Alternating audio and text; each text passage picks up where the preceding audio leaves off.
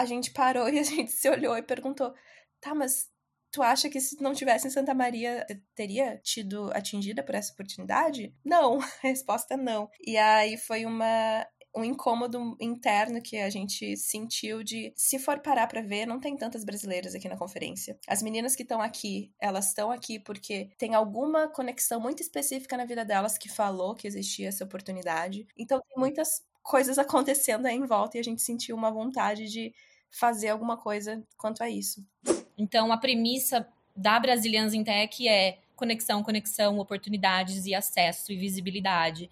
É basicamente pensando nas mulheres conectando-se com empresas, mulheres conectando-se, brasileiras, né, conectando-se com, com bolsas de estudo e mulheres conectando-se entre si.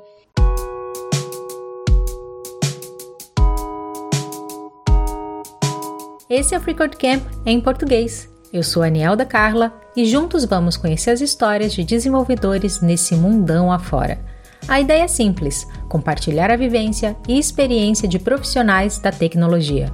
Cada um com sua jornada, todas elas aqui, para que possamos aprender, nos inspirar e aplicar esse conhecimento em nossa própria vida tech.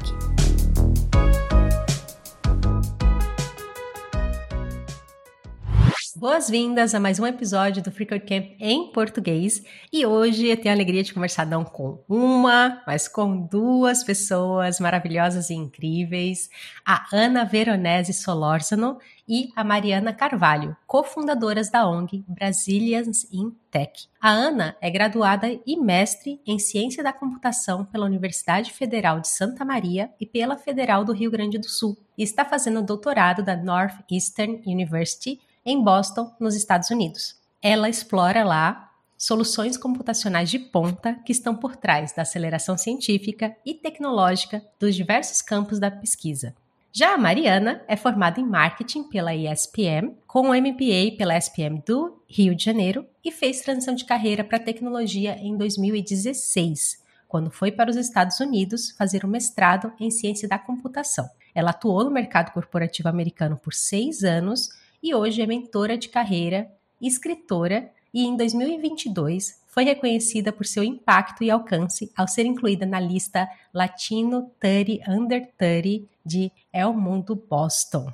Ambas são firmes defensoras do aumento da representação feminina na indústria tecnológica e elas fazem isso através da Brazilians in Tech, a primeira plataforma brasileira a reunir as oportunidades mais relevantes do mundo da ciência e tecnologia para mulheres trabalhando ou interessadas em tecnologias digitais. Ana, Mari, sejam muito bem-vindas. Muito obrigada por aceitar esse convite e vir para essa conversa. Obrigada pelo convite, Nialda. A gente está muito feliz de participar e estamos animadas para compartilhar mais sobre Brasília em Tech também. E, assim, para a gente começar a nossa conversa, eu gostaria de perguntar para vocês o que, que despertou o interesse para ir para a área de tecnologia. Cada uma de vocês tem uma história diferente, né?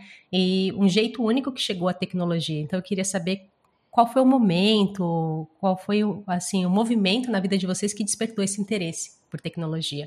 Vamos começar com a Ana. Beleza.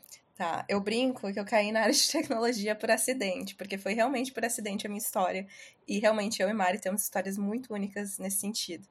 É, quando eu terminei a minha graduação, a minha graduação, né, meu ensino médio, eu estava na dúvida de que curso que eu ia fazer eu me sentia boa em tudo, mas não muito boa em nada, sabe? Então eu não sabia, por exemplo, se eu ia para a área das exatas ou para a área das humanas ou que curso seguir.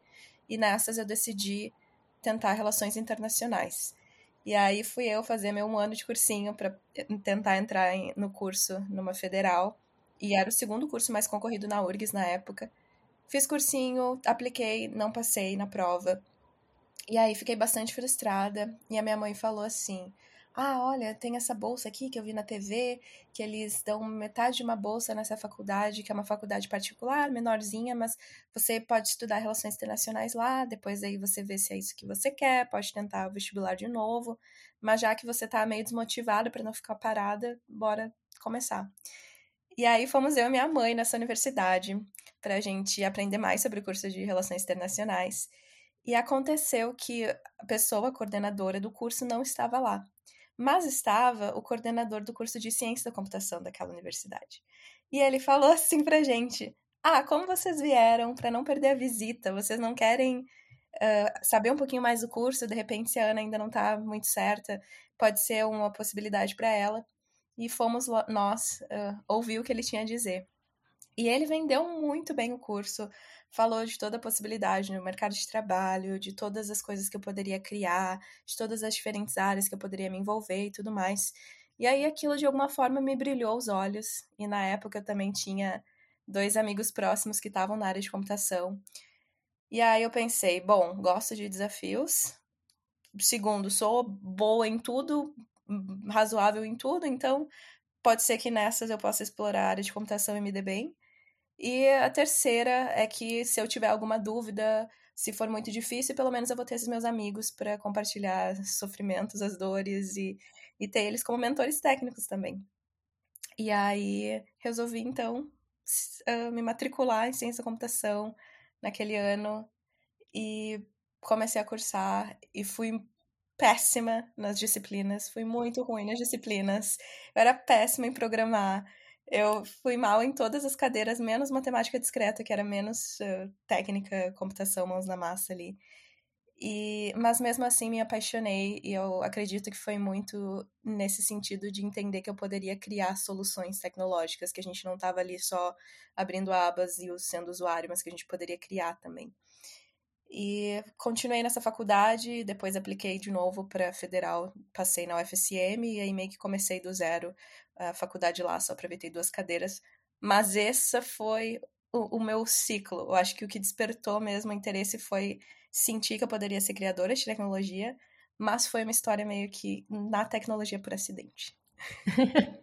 eu acho legal você falar isso porque eu tô aqui pensando, melhor se mandar flores pro professor que te convenceu. Sim, eu não lembro nem o nome dele, mas foi tudo culpa, culpa dele. Pois descubra e mande flores, eu acho que ele vai ficar muito feliz em saber que impactou a sua vida. Que bacana. E você, Mari? Como que a tecnologia te pegou pelo pé? Ah, meu Deus, acho que pegou pelo pé e pegou no bolso e pegou em uma oportunidade de também de sair de sair do Brasil e explorar não só uma nova, uma nova carreira, mas também um novo país, né? Então, eu saí do interior de São Paulo com 17 anos para fazer marketing na capital. Nunca quis morar em São Paulo, mas fui fazer marketing. A SPM é considerada uma das melhores faculdades, né, de marketing. Morei lá por mais ou menos cinco anos e meio.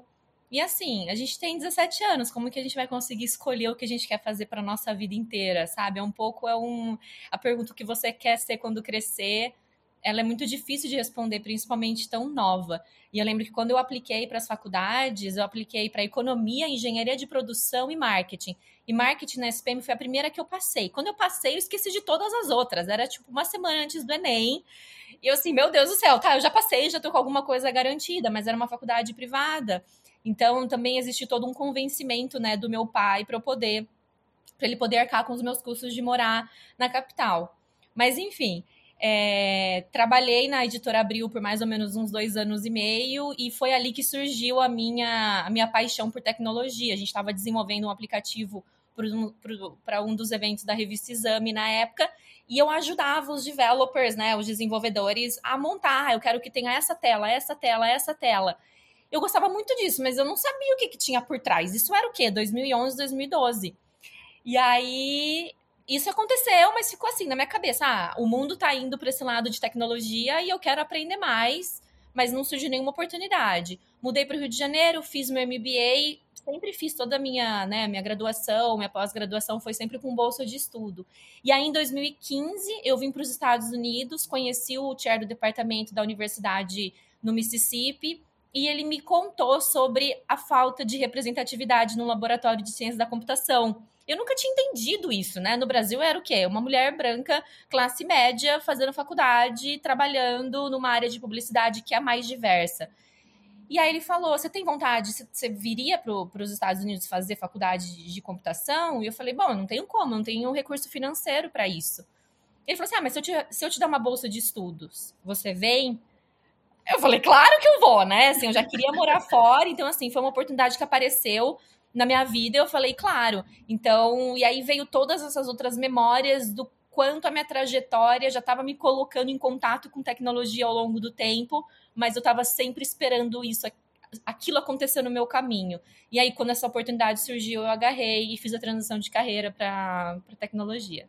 E como foi que você conheceu esse professor mesmo? Foi através, na época, foi através do meu ex-namorado que já estava fazendo mestrado em, em ciência da computação.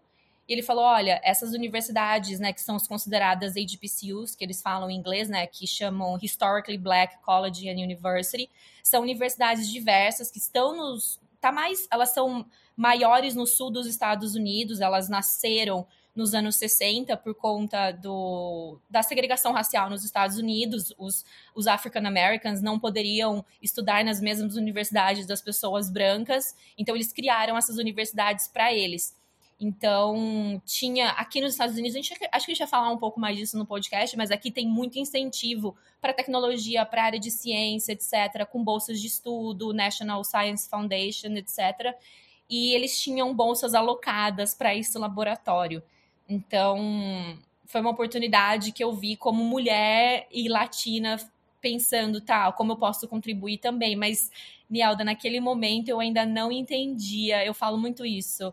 Eu não entendia que a minha, que a minha pele tinha uma cor e que eu tinha um sotaque. Ainda eu ainda era muito alienada da onde eu estava ali pertencente a essa, essa área da tecnologia. É, faz sentido o que você está falando, né? Porque você estava na ESPM e você estava em São Paulo. E aqui você é branca. O Brasil é um país continental. A gente não tem ideia de como as coisas funcionam fora do país. Né? Então, e aí você vai para fora do país e você descobre, não, eu sou latino. Eu lembro ano passado, numa viagem que eu fiz para Guatemala, que eu fui para um congresso, eu conheci alguns professores e pessoas de várias, de várias nacionalidades, e um desses professores virou para mim e falou assim: Vocês brasileiros consideram latinos? Ele é do México, se eu não me engano. E ele estava genuinamente curioso. Ele falou assim: a sensação que eu tenho é que vocês estão de fora de todo esse relacionamento que a gente tem. E aí eu pensei assim, olha, se for pensar, na maior parte da população é difícil mesmo, porque é um país continental, tem muitas pessoas que não têm nem contato com outro idioma. Então isso que você falou faz muito sentido. Você ainda muito menina, muito crua, estava entrando nesse mundo inesperado. É, muitos aprendizados desde então. Muito bacana. E, assim, de uma certa forma, a vida acadêmica ela se apresentou para você, né? E se apresentou para Mari através de uma oportunidade. E para você, Ana, você optou e buscou a vida acadêmica ou ela se apresentou para você também? Ela se apresentou e eu busquei ser apresentada por ela também, eu diria. Tiveram duas etapas assim bem marcantes para mim para seguir na pesquisa e depois agora aqui no meu doutorado. Uh, quando eu estava na graduação, desde o primeiro ano, eu me envolvi em projetos de extensão na universidade. Então, projetos de extensão é uma forma das universidades federais e particulares também levarem o que é aprendido em sala de aula para a comunidade, fazer algum impacto social, uh, de alguma forma retribuir também, né? E nessa época eu sempre atuei no clube de computação da universidade, então a gente ia em escolas ensinar as crianças a programarem e tudo mais. E eu fiz isso durante a maior parte da graduação. Chegou lá no meu penúltimo ano, e eu tava muito sedenta a querer. Eu acho que isso eu e a Mari a gente tem muito em comum. A gente sempre quer buscar um desafio novo, sempre não gosta de ficar. Quando tá tudo muito pacato, muito confortável, a gente sabe que alguma coisa tem que ser feita para dar uma adrenalina e uma emocionada. E aí eu contatei a minha orientadora desse clube de computação e perguntei se ela não tinha algum projeto mais técnico para eu trabalhar com. E aí ela conseguiu uma bolsa para mim com o Instituto Nacional de Pesquisas Espaciais, o INPE, para trabalhar na área de computação de alto desempenho, trabalhando com programação paralela e com, e, e com supercomputadores, né? Entender um pouquinho mais como essas coisas funcionaram, como funcionavam. E foi paixão, assim, à primeira vista, quando eu comecei a participar dos eventos na área, de ver tudo, todas as outras áreas que eram afetadas pelos avanços tecnológicos em computação de alto desempenho. E eu comecei a me apaixonar. Eu lembro no primeiro evento que eu vi, que eu fui, eu pensei, é isso aí, eu quero trabalhar com isso, eu quero ser uma dessas pessoas que está impactando avanços nos estudos do clima no país ou em estudos em astronomia, eu quero ser uma dessas pessoas. Então esse foi o primeiro start para mim, para eu querer fazer pesquisa e ter a certeza que eu queria fazer um mestrado para ser muito boa naquela área depois da graduação. E aí, o segundo, que eu diria que a minha vida é muito hora certa, momento certo, que eu estava no meu mestrado virtual, né, por conta da pandemia, em 2021. E eu sou péssima com data, 21. E aí eu estava participando de eventos online, assim, normalmente. Se tinha algum evento na minha área que não tinha um ingresso muito caro, que eu poderia participar, eu me inscrevia. E aí teve um deles que eu participei organizando um workshop, que é um dos maiores conferências na minha área. E um e eu criei o meu perfil na plataforma, que muita gente na pandemia tava tipo, ah, evento virtual não dá em nada, meio que é tipo só para continuar publicando e tal. Criei o meu perfil, coloquei o meu CV lá, coloquei minha bio. E no último dia de evento, um professor me contata da minha universidade, da Northeastern, e ele fala: Oi, Ana, eu vi o seu perfil lá, queria saber se você não tem interesse em fazer um doutorado aqui com, no meu grupo e tudo mais. E aí a gente começou a conversar, deu muito certo. Terminei o meu mestrado três meses antes, foi uma loucura. E me mudei então para Boston. Foi uma coincidência enorme que a Mari já estava morando em Boston nessa época, então foi tipo, era para ser o lugar.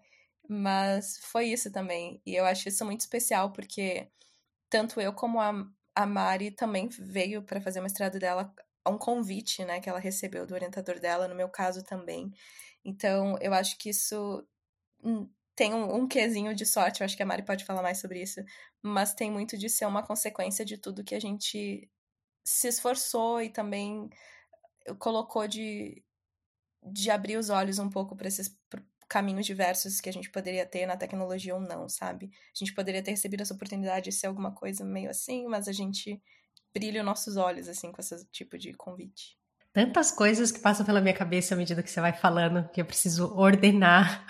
eu preciso ordenar aqui.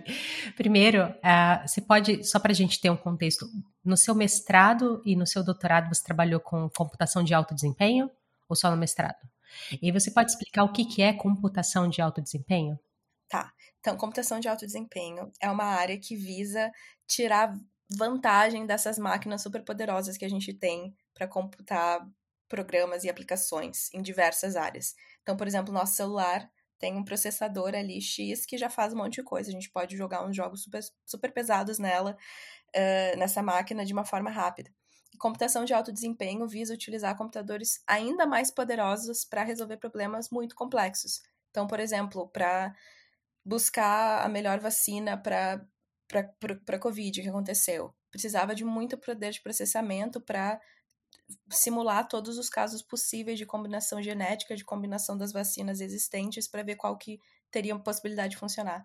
E aí, computação de alto desempenho vem nesse sentido de tanto entender como a arquitetura, então o hardware das máquinas pode ser melhor utilizado, mas também como a gente pode, como desenvolvedores, de otimizar como as nossas aplicações vão executar uh, nessas máquinas da melhor forma possível. E geralmente quem trabalha com computação de alto desempenho é sempre na área acadêmica ou é algo que a gente encontra também no mercado privado, nas grandes empresas? Então, no Brasil existe muito mais na área do, privada, principalmente então existe o pessoal, por exemplo, de computação de alto desempenho que está por trás do time de uh, data, science, data science, por exemplo, porque precisa paralelizar a aplicação que vai gerar os dados que o data scientist vai analisar. Então, pensar numa plataforma, no Facebook da vida, no Instagram da vida, tem milhões, bilhões de imagens, de textos sendo capturados, como é que vai, vai se analisar isso de uma forma mais rápida. Então, você pode ter o pessoal de computação de alto desempenho lá. Mas em pesquisa na área mesmo, ainda não se tem muito no Brasil, principalmente devido ao custo desses supercomputadores ser muito caro. E aí o governo brasileiro, não sei os motivos, sinceramente, não, não pesquisei, mas não é uma das maiores prioridades que se tem de sustentar um supercomputador desses lá. Uh, mas aqui fora, nos Estados Unidos, tem uma pesquisa bem grande, tanto com incentivo do governo quanto incentivo das empresas também. Entendi. E Mari, acabei não perguntando, o seu mestrado em ciência da computação, qual foi o foco? O que, que você trabalhou no seu mestrado? Aproveitando que a gente está falando ainda da vida acadêmica. Na academia, é. Eu fiz um mestrado de um ano e meio, consegui pegar umas matérias do meu MBA do, do Brasil para o mestrado. Eu fiz ele em um ano e meio ao invés de dois anos. Ele foi focado relativamente a minha a minha ele era ciência da computação mestrado em, em, em science né em ciência da computação. A minha advisor ela era da área de bioinformatics então eu ajudei, eu participei com ela de alguns estudos é, de Alzheimer disease né da doença de Alzheimer. Bio porque ela é formada em medicina então não era a área que eu queria atuar, tanto que o meu, tanto que o meu fechamento de curso não foi em nenhum tema específico, estava trabalhando já com inteligência artificial no final, mas eu nunca quis continuar na academia. Então a pesquisa e o trabalho com a minha advisor nunca foi o foco do meu mestrado. Logo no meu primeiro ano, eu fiz um estágio já na área de infraestrutura e computação em nuvem, na, na FedEx, no headquarters da FedEx no Tennessee.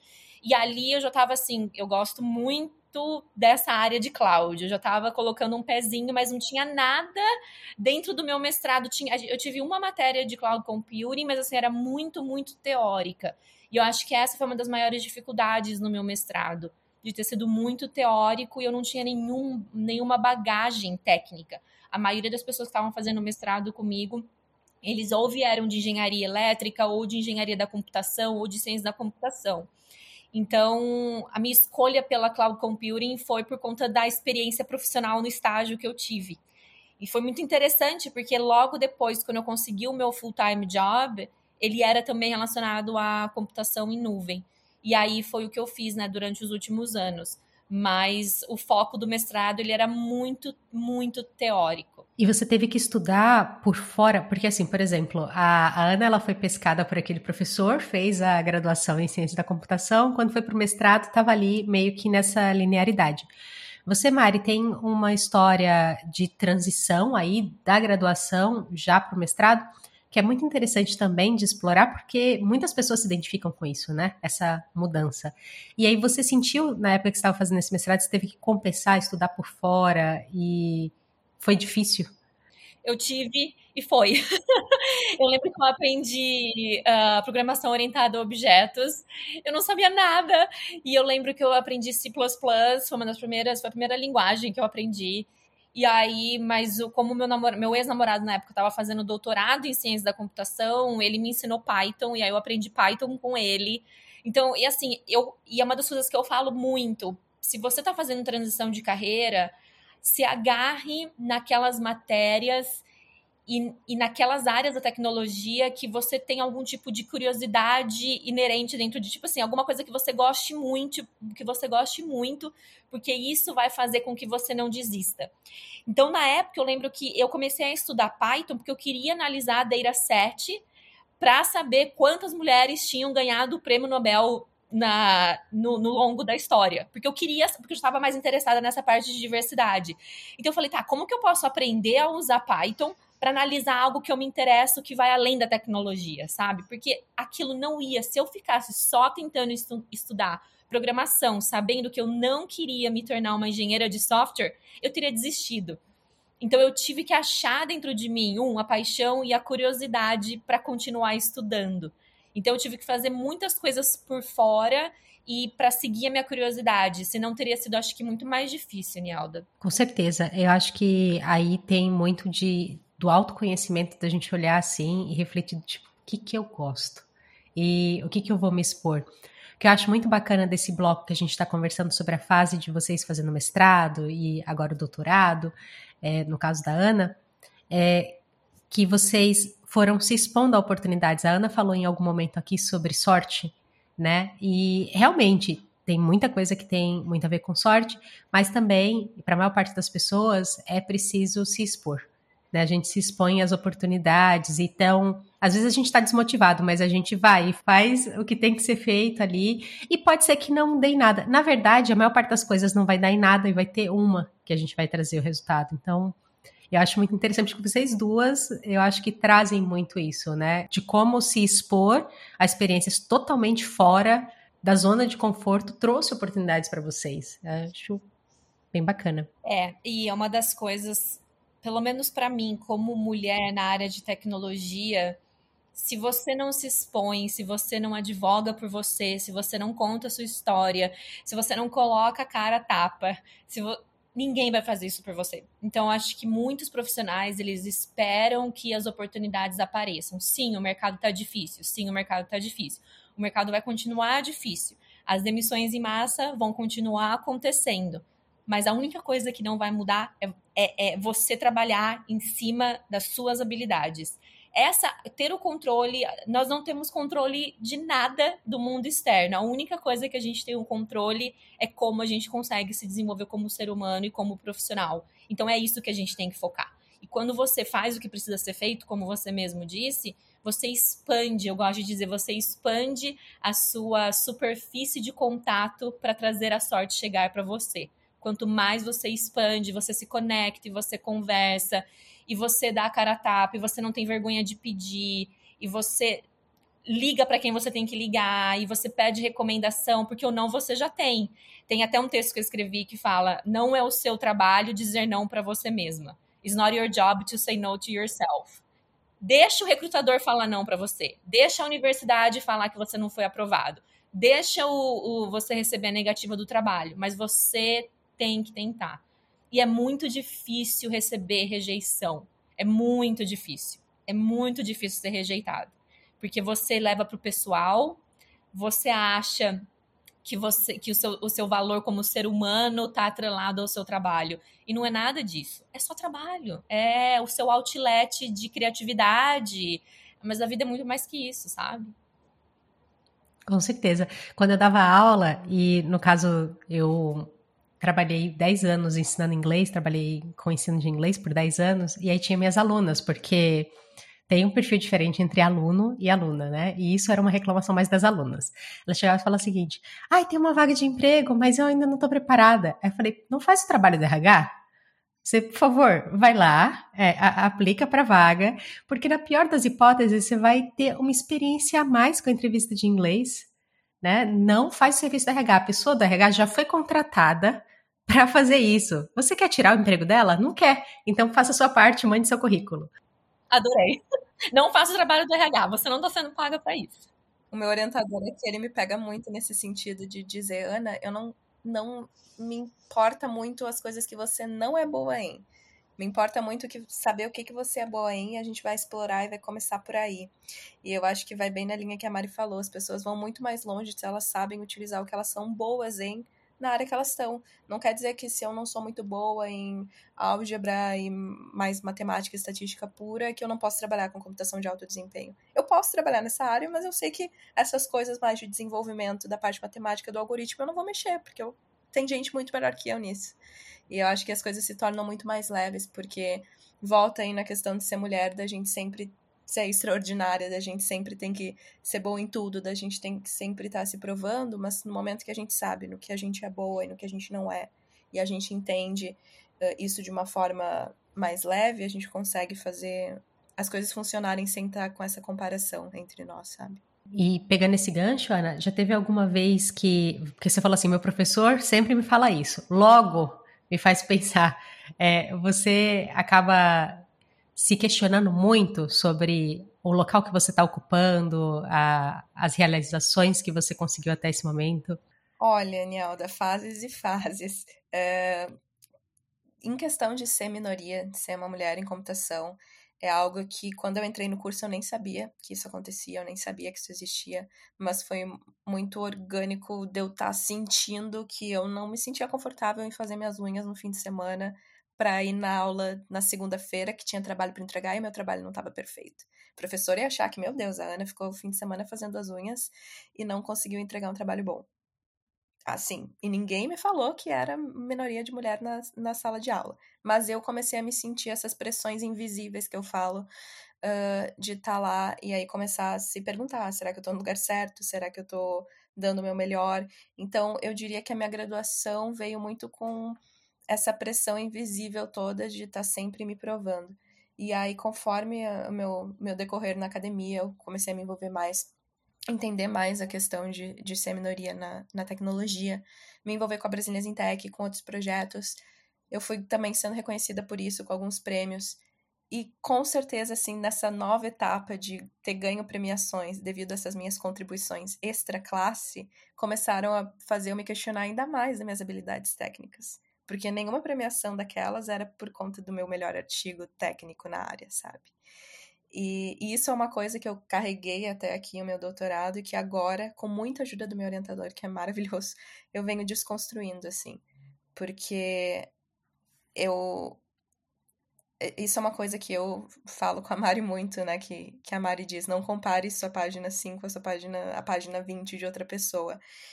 Eu acredito, assim, que hoje as coisas que eu sei tecnicamente, eu tô muito mais confortável com elas e eu e eu não me invalido por ter ganho esses prêmios de mulheres em tecnologia e não tá ganhando coisas técnicas, porque eu não sabia nem o que, que era um, uma linguagem de programação quando eu comecei. Então, eu tô agora no meu tempo de começar a conquistar minhas coisas mais técnicas. Então, sim, a vida não é assim só um mar de comemorações e alegrias. Tem muito, uh, muitos momentos em que a gente se duvida de nós mesmas, que a gente se sente uma impostora, sim. Uh, mas acho que vão, vão vindo em fases de ir aprendendo como superar isso. Mari, você quer comentar alguma coisa sobre esse tópico também? Ah, é, eu acho que todas nós passamos por, esses, por essas dúvidas de nós mesmas, do nosso, do nosso crescimento.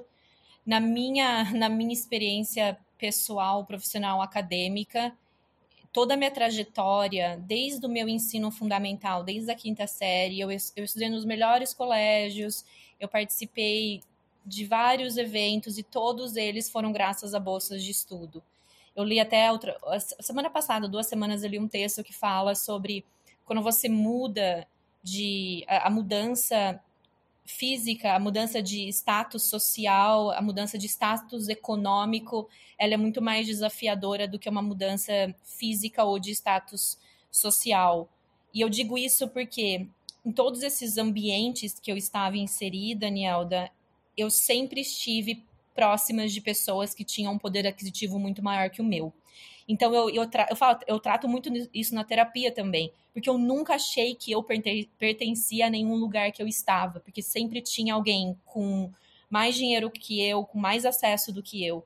Então acho que desconstruir isso ao longo do tempo foi muito difícil. E aí, quando eu cheguei no patamar de larguei tudo no Brasil, né, entre aspas, para sair da área de humanas, para entrar na área de exatas, não era só eu duvidando de mim, eram todos os meus amigos duvidando de mim.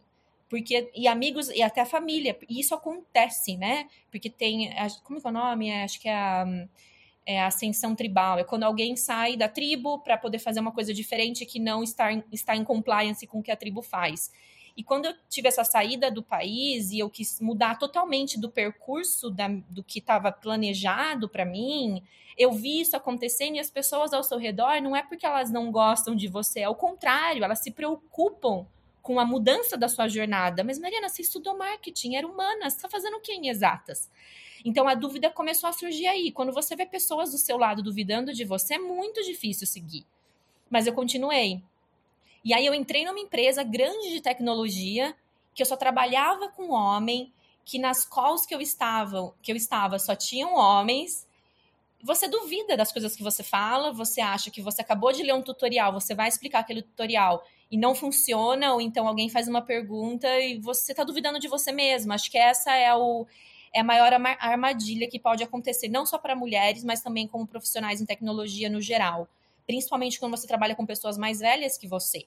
Então, essa, essa confiança, essa autoconfiança, ela tem que vir de diversas formas. E ela consegue ser atingida quando a gente tem uma comunidade de suporte ao nosso redor. É uma coisa que eu falo muito a gente está aqui na call, né? Não nessa call porque somos três mulheres e a gente tem visões de mundo e visões né, do mundo tecnologia diferente. Mas você está numa call, você está na arena, só com homem, falando de tecnologia, você está lá, você está lá batalhando. Na hora que você desliga a call, parece que é uma sensação de alívio, do tipo, tá, você está na arena, você está apanhando. Quando você sai, ufa, eu tenho uma comunidade de mulheres que estão me apoiando. Então, é essa a sensação que eu tenho, sabe? Você tá na arena, você tá sendo martirizada, mas se você tem uma comunidade de suporte, essa comunidade de suporte pode ser o seu companheiro, a sua companheira de vida, pode ser a sua família, pode ser suas amigas, é, pode ser uma comunidade de mulheres na internet que você nem conhece pessoalmente.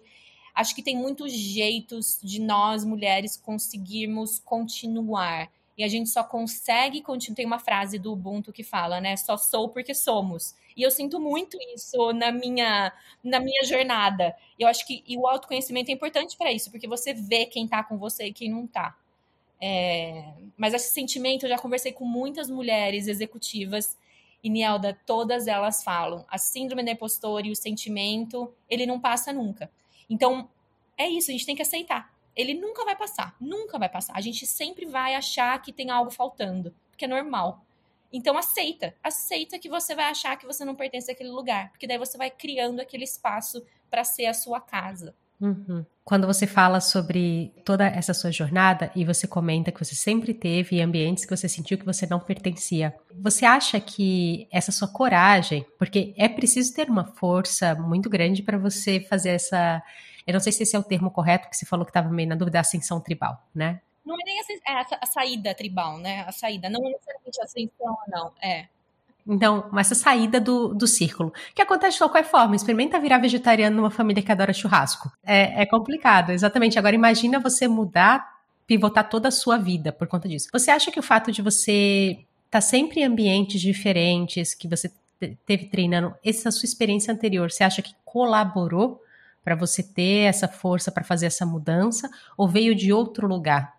Da onde que você fez esse harnessing, esse cultivo de força para tomar essa decisão? Eu amo essa pergunta. eu acho que tem duas coisas. Uma foi sempre uma curiosidade minha por outros assuntos e uma curiosidade de explorar o que eu não conheço e, e sentir, tá, eu não sei sobre isso, eu quero saber mais. Essa questão do desafio que a Ana também comentou no início. E aí tem uma história rápida. Quando eu tava, eu me formei na SPM, eu tinha 21 anos, 20 para 21, e eu pedi pro meu pai, ah, todo mundo, geralmente as pessoas ganhavam carro e tal, e meu pai nunca, né, minha família nunca teve muito dinheiro para me dar isso, ele já tinha me pagado a minha faculdade inteira. Eu falei assim, pai, eu quero ir pra Índia. E eu passei dois meses na Índia depois da graduação. Ele falou assim, você pode ir pra qualquer lugar, você pode ir pra Nova York, você pode ir pra Inglaterra, por que, que você quer ir pra Índia? Eu falei assim, porque eu não, porque eu não sei nada sobre a Índia. E eu quero muito conhecer sobre a cultura, sobre a religião, e é muito diferente. Isso, né, foi um pedaço da minha história que aconteceu de buscar pelo diferente. E aí, morar fora é estar sempre fora da sua zona de conforto. Hoje eu tô num relacionamento com um americano, vai fazer quase dois anos já. E eu também falo muito sobre isso, na terapia principalmente. O quanto é mágico você estar tá descobrindo algo novo sobre a cultura e sobre a linguagem e sobre o idioma eu amo estar. Eu acho que deve ser meio sádico isso, mas eu amo estar em ambientes que eu, eu me sinto diferente. Então, ao mesmo tempo que é difícil, é gostoso estar tá ali e estar tá conhecendo, porque você. Não sei, é um, é um sentimento de empatia dentro de mim, de, de solidariedade, de, de compaixão, sabe? O que, que é, por que, que, é tão diferente de mim? Como o outro ser humano, ele é tão igual a mim, mas ele é tão diferente.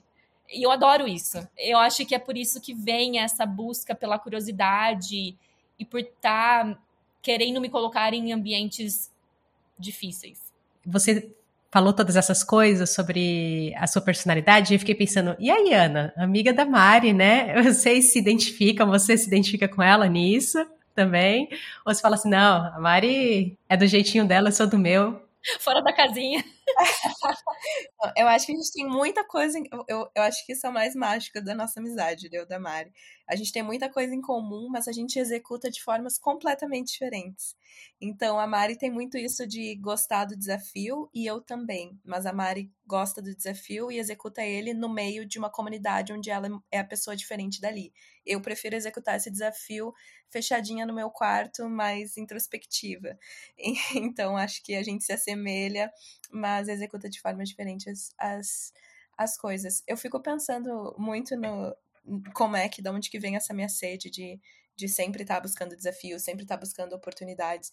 Eu acho que vem muito de desde criança, assim, eu nunca gostei das coisas serem muito. dias e semanas serem muito normais, sabe? Eu acho que sempre tinha que ter alguma coisa fora dos trilhos para poder engatar de novo e colocar em trilhos novos, sabe? Então, por exemplo, isso é uma outra coisa que eu tenho em comum com a Mari, que a gente foi descobrindo. Mas a gente procura muito bolsas, e a Mari, principalmente no mestrado dela, eu na minha graduação, no meu mestrado, eu procurava muito bolsas para mulheres em tecnologia, uh, bolsas internacionais para participar de conferência, para ganhar alguma, algum, alguma remuneração. Enfim, a gente buscava muito, sabe? E não era uma coisa que estava planejado ou algo que alguém me disse. Era simplesmente, eu participei de uma conferência com bolsa para ser voluntário, onde eles pagaram meu, meu hotel, minha hospedagem, e eu vi, nossa, tem conferência fazendo isso, devem ter outras também fazendo isso. Cheguei, fui lá, botei no Google as maiores conferências e descobri várias outras que ofereciam esse tipo de programa. Então, é muito de, de uma sede de não. De, eu posso fazer mais, eu posso estar conquistando mais no caminho que eu tô, sabe? Eu acho que a gente às vezes também posterga muito de, ah, depois que eu terminar meu mestrado, depois que eu terminar meu doutorado, eu vou conseguir isso, isso e aquilo, mas e o que que você pode estar conseguindo enquanto você tá com o título de mestrando, enquanto você tá com o título de doutoranda no seu currículo, sabe? Tem coisas que você pode tirar proveito também para sua carreira nesse estágio. Então, eu não sei, acho que é uma mistura de desafios com uma mistura de gostar de de se transformar. Tô, tô lendo a biografia da, da autobiografia da Rita Lee. Eu tava lembrando dela, porque Mutantes, a primeira banda, mas depois ela carrega como ela foi uma mutante a vida dela inteira, se transformando e se adaptando a lugares onde ela era uma minoria, uma mulher fazendo rock. Então acho que essa vontade de estar se mutando em diferentes ambientes também é muito gostosa, sabe? Como foi que você e a Mari se conheceram? Porque assim, não tava no roteiro, mas, gente, eu preciso saber como vocês conheceram, porque daqui a pouco a gente vai estar tá falando Brazilians in Tech, vai estar tá falando de outra coisa. Quer falar, Mari? É, vai ser um ótimo gancho isso. eu posso falar, a gente se conheceu por conta de uma das conferências que a Ana comentou da Grace Hopper Celebration. Eu fui, eu, eu fui para essa conferência em 2017 como bolsista, ganhei um prêmio em 2018 e em 2019 a Ana foi como bolsista também. E a gente se conheceu pela internet. É, a gente se conectou, não lembro como. Eu, eu, não lembro como, e aí a gente conversou antes da conferência, não foi? Você tinha umas, a Ana tinha algumas dúvidas sobre a conferência. Ana, quer falar? Sim, então, eu tinha ganhado o, o, a scholarship para participar da conferência e eu lá em Santa Maria perdida, né? O que que, meu Deus, como, como é que eu vou chegar lá? Meu inglês não é tão bom, o que que vai acontecer? E aí a Mari era, eu acho que era a Mari que estava organizando uh, as meninas, juntando as meninas brasileiras que tinham selecionadas, selecionadas para participar da conferência e a Mari estava dando dicas para elas, né? Como tirar o melhor proveito da conferência. Uh, se você quiser uh, melhorar o seu currículo, enfim, coisas específicas. E aí eu acho que foi, foi exatamente aí que juntou as duas coisas, né? Porque eu vi que a Mari estava oferecendo eu pensei, ah, então eu quero. e aí eu entrei em contato com a Mari e a gente marcou uma call, só eu, eu e ela, pra gente conversar um pouco mais da conferência. E foi assim que a gente conheceu. E aí depois nos, nos encontramos presencialmente quando a conferência aconteceu uh, em Orlando, nos Estados Unidos. Antes da pandemia? Isso antes da pandemia. Ah, tá. Então vocês são amigas aí há três anos. Uhum. Desde 2019. É. 2019. Quatro anos já, né? Me falem dos primórdios e aí vocês decidem quem vai falar primeiro. Fala aí como que surgiu os primórdios do Brazilian Techs. Tá. Uh, então, fomos na conferência em setembro, em Orlando. Estávamos eu, eu já tinha me conectado com outras brasileiras que eram bolsistas, e uma delas é a Carolina Moreira, que é a outra fundadora da Brasília Zintec. Então eu tava com. Eu, eu tinha me, me conectado muito mais com a Carol e com a Mari. E aí, durante a conferência, a gente foi interagindo, participando, todas nós deslumbradas, primeira vez participando da conferência, com, com todas as mulheres participando. Então, essa é a maior conferência, eu acho que, talvez, não sei se a gente comentou, mas é a maior conferência para mulheres em tecnologia do mundo. Então, tem muitas empresas grandes lá com as suas cabines de exposição, tem faculdades, tem laboratórios de pesquisa, tem também e aí tem espaço para mulheres apresentarem seus trabalhos técnicos, para comunidades fazerem os seus encontros seu, e, e networking, e tem também alguns eventos que as empresas patrocinam depois da conferência. E aí, em um desses, patrocinado pela Google, inclusive, que acho que a gente tem que voltar esse contato com a Google pela Brasília Zintec, é, estávamos eu e a Mari, a gente discutindo, né? Nossa, mas Ana, como é que você participou? Como é que você soube dessa oportunidade? E aí eu falei para Mari, eu só descobri essa oportunidade porque eu participei em uma outra conferência nos Estados Unidos com uma bolsa e a menina que ficou no quarto comigo me disse que existia Grace Hopper e que eles tinham bolsas e que eu devia aplicar. E aí a gente parou e a gente se olhou e perguntou: "Tá, mas tu acha que se não tivesse em Santa Maria se tivesse só em Santa Maria, não tivesse saído para outro para essa conferência, você teria tido atingida por essa oportunidade? Não, a resposta é não. E aí foi uma um incômodo interno que a gente sentiu de se for parar para ver, não tem tantas brasileiras aqui na conferência. As meninas que estão aqui, elas estão aqui porque tem alguma conexão muito específica na vida delas que falou que existia essa oportunidade. Não é algo que está sendo muito compartilhado com todo mundo. E mesmo quem está tendo acesso a essa oportunidade, às vezes não, não depende só de uma passagem, de uma de avião, de uma de uma hospedagem no hotel, mas depende de muitas outras questões financeiras a mais. Então, pode ser que até seja aprovada para oportunidade, mas não possa usufruir dela. Então, tem muitas coisas acontecendo aí em volta e a gente sentiu uma vontade de fazer alguma coisa quanto a isso. E aí vem também das nossas dores e das nossas vontades de mudar tudo pessoalmente, eu com a minha história uh, em, em ser minoria, em, em trazer mais diversidade para a tecnologia. A Mari tem a história dela, a Carol tem a história delas. E aí se juntou essa paixão de querer fazer alguma coisa para mudar esse cenário, nesse momento de estar na maior conferência, e com em mente de que a gente gostaria muito objetivamente de estar espalhando mais essas oportunidades pelo Brasil inteiro e de trazer muita mais brasileira para participar desse tipo de oportunidade também. Então, isso foi na prática, Nielda, como aconteceu. Essa foi a junção das três. Só depois da conferência, daí a gente começou a conversar, cada uma já de volta à sua casa, e aí foi de reuniões mensais para reuniões semanais, e aí estava janeiro de 2020, 2020 nas minhas férias, eu implementando o site, a Mari cuidando do, do relacionamento com outros brasileiros de tecnologia, a Carol cuidando da nossa organizacional. Então, assim, foi tudo acontecendo. Adorei. A ideia inicial era, então, ter certeza que as mulheres brasileiras elas iam conseguir saber que os eventos aconteciam. Vamos ter um lugar em que as pessoas conseguem achar essas informações. Isso. E acho isso muito importante. Porque se, nem vou abordar a questão acadêmica, porque vocês estavam falando das bolsas e tudo mais, como isso sozinho em si já é muito assustador. Aí você vai para a parte de tecnologia e tem todos os congressos, todas as oportunidades estão surgindo, mas quem está começando não sabe nem por onde começar a estudar, quanto mais aonde achar as oportunidades. Então, uma iniciativa assim fenomenal. Mari, você quer complementar alguma coisa que a Ana disse? Ai, não, então, eu ia falar justamente isso, a conexão e o acesso às oportunidades, porque a gente se viu na conferência. Legal, nós estamos aqui, estamos tendo acesso a tudo isso, mas e todas as outras mulheres que não têm acesso? Como que elas vão saber sobre isso? Então, a premissa hum, da Brasilians in Tech é conexão, conexão, conexão, oportunidades e acesso e visibilidade.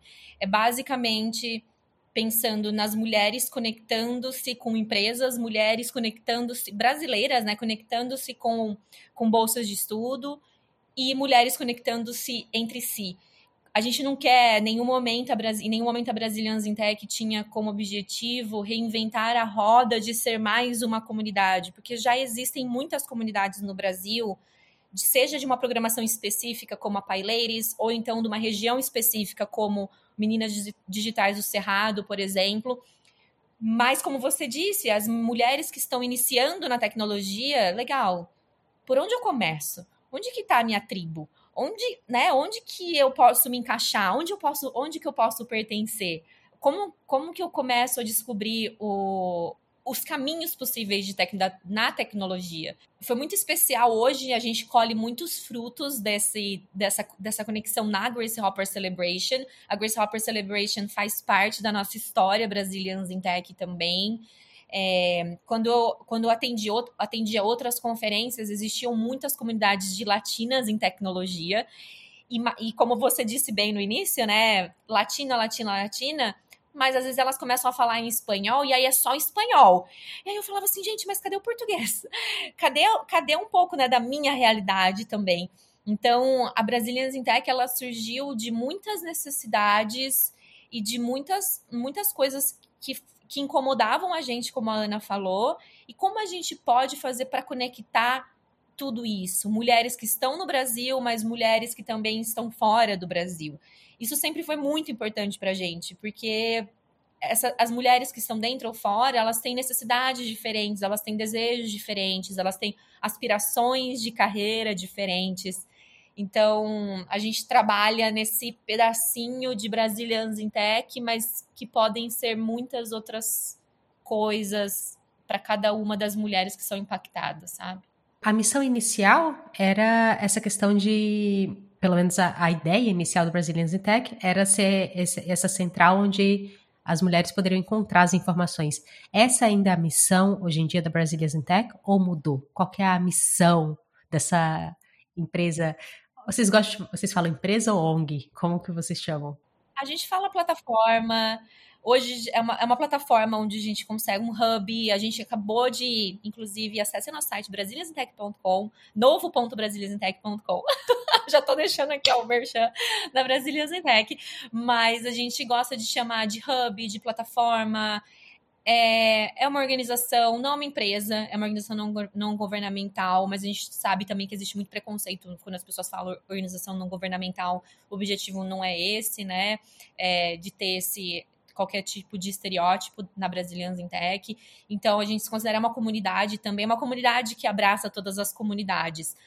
No início, é muito engraçado, porque essa sua pergunta tá me fazendo lembrar, como a Ana tava falando, ah, eu tava montando o site na época, tá me fazendo lembrar de como era o site quando a gente começou. E a gente queria ter um mapa do Brasil, e foi tão difícil colocar um mapa, e a gente queria colocar as comunidades dentro. Hoje o site, ele virou algo mais...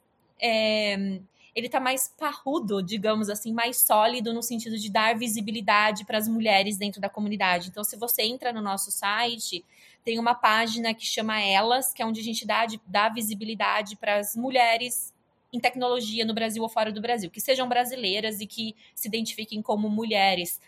A missão, Nialda, sempre foi conectar mulheres brasileiras em tecnologia. Eu acho que isso está no nosso coração. A Ana pode dar a opinião dela também mas eu vejo muito esse como ser a camada inicial da Brazilians in Tech, sabe? De conexão, acesso e visibilidade. Mas, como estávamos dizendo, tudo se transforma, né? O que não transforma morre. Então, a Brazilians in Tech está sempre se transformando. E a gente vê isso com o passar do tempo. Nascemos antes da pandemia, tivemos que nos adaptar durante a pandemia, fizemos muito eventos online durante a pandemia recebemos perguntas de pessoas dizendo, mas como vocês conseguem ter tanta conversão de, né, de participantes nos eventos de vocês virtuais? E a gente, a gente respondia, é o único jeito que a gente sabe fazer, porque a gente nunca conseguiu ainda fazer um evento presencial. Isso 2020, 2021. E no final de 2021, 2022, a gente começou a fazer mais eventos presenciais. Então é muito legal, agora que eu tô pensando nessa linha do tempo, é muito legal ver as mudanças que a Brasília, que a Brazilians in Tech tem passado. E é, nossa, que interessante. Tô até tá fazendo, tá me fazendo refletir sobre isso. Mas a, como eu disse, a camada, né, inicial é essa, acho que vai continuar é o que é a foundation, né, de como uma empresa se constrói, uma empresa, como uma organização se constrói, mas é normal que ela se transforme com o passar do tempo. Já estou conseguindo fazer vocês refletirem, então é sinal de que a entrevista está dando certo. Fazendo as participantes refletirem, adorei, é isso mesmo. Eu, eu entrei no site de vocês para me cadastrar, eu vi lá o Elas, aí eu falei assim, ah não, agora eu vou precisar parar e pensar aqui, porque eu não fazia ideia de que ao me cadastrar ia, ia ter essa parte, já esse convite, né? Eu falei, nossa, que da hora, já vou me cadastrar aqui, vai ser muito legal. Eu achei muito bacana tem mulheres que falam assim, mas eu não tenho nada para falar sobre mim, eu não quero aparecer na página elas. A gente fala, não, é justamente a sua oportunidade de contar a sua história, porque é muito legal a gente ver que a gente tem uma barra de pesquisa que você pode digitar gaming, você pode digitar software engineering, e você vai se conectar com outras mulheres fazendo isso. Então, o objetivo é ser mesmo uma vitrine. E a gente viu muito essa dificuldade nas mulheres se cadastrando na página no passado. Ah, mas é claro, né? Eu tenho que olhar, eu tenho que olhar para mim mesma, tenho que pensar, vou ter que estar na primeira fileira, né? Aí é difícil. Mas aí eu acho legal porque vocês já estão ajudando, já é quase uma dinâmica de inicialização. Ana, você quer complementar? É, a gente esquece às vezes que só o fato de você ser uma mulher em tecnologia, você já é uma inspiração para a menina que está morando na mesma cidade que você, por exemplo. E quando a gente começou a construir o site, colocar as fotinhas das pessoas que iam participando da página Elas, a gente ficou maravilhada quando a gente via, sei lá, uma foto de uma menina que estava no primeiro ano de graduação do lado de uma foto diretora da, da área de diversidade da Microsoft. E elas estavam ali na mesma página, as duas são tão inspiradoras uh, quanto poderiam ser para as meninas que estão acompanhando. E, Nielda, nessa de reflexão, tem uma reflexão que eu venho tendo muito nas últimas semanas, né? Porque da criação da Brasileiras em Tech, porque ela foi a primeira organização que eu criei, que eu acho que a Mari e a Carol também, primeira ONG que elas uh, embarcaram em, em, em, criar tudo mais, mas como que deu tão certo e vem dado tão certo, né? Porque eu, Mari e Carol somos mulheres brasileiras em tecnologia, mas cada uma tem uma trajetória completamente diferente, teve dores e desafios completamente diferentes. Mas eu acho que desde o primeiro encontro que nós tivemos, a gente tenta definir a nossa missão, visão e os nossos valores. E tudo que a gente fez de ações durante os anos de Brasileiras em Tech, a gente sempre volta para nossa missão, visão e valores e vê se está uh, condizente para a gente seguir. Então, lá no comecinho, por exemplo, a gente teve a vontade, claro, de oferecer, sei lá, um curso de programação em Python. Mas essa não estava na nossa missão, visão e valores. O que estava lá era divulgar o PyLadies da Parnaíba e mostrar que eles estavam fazendo um workshop naquele fim de semana.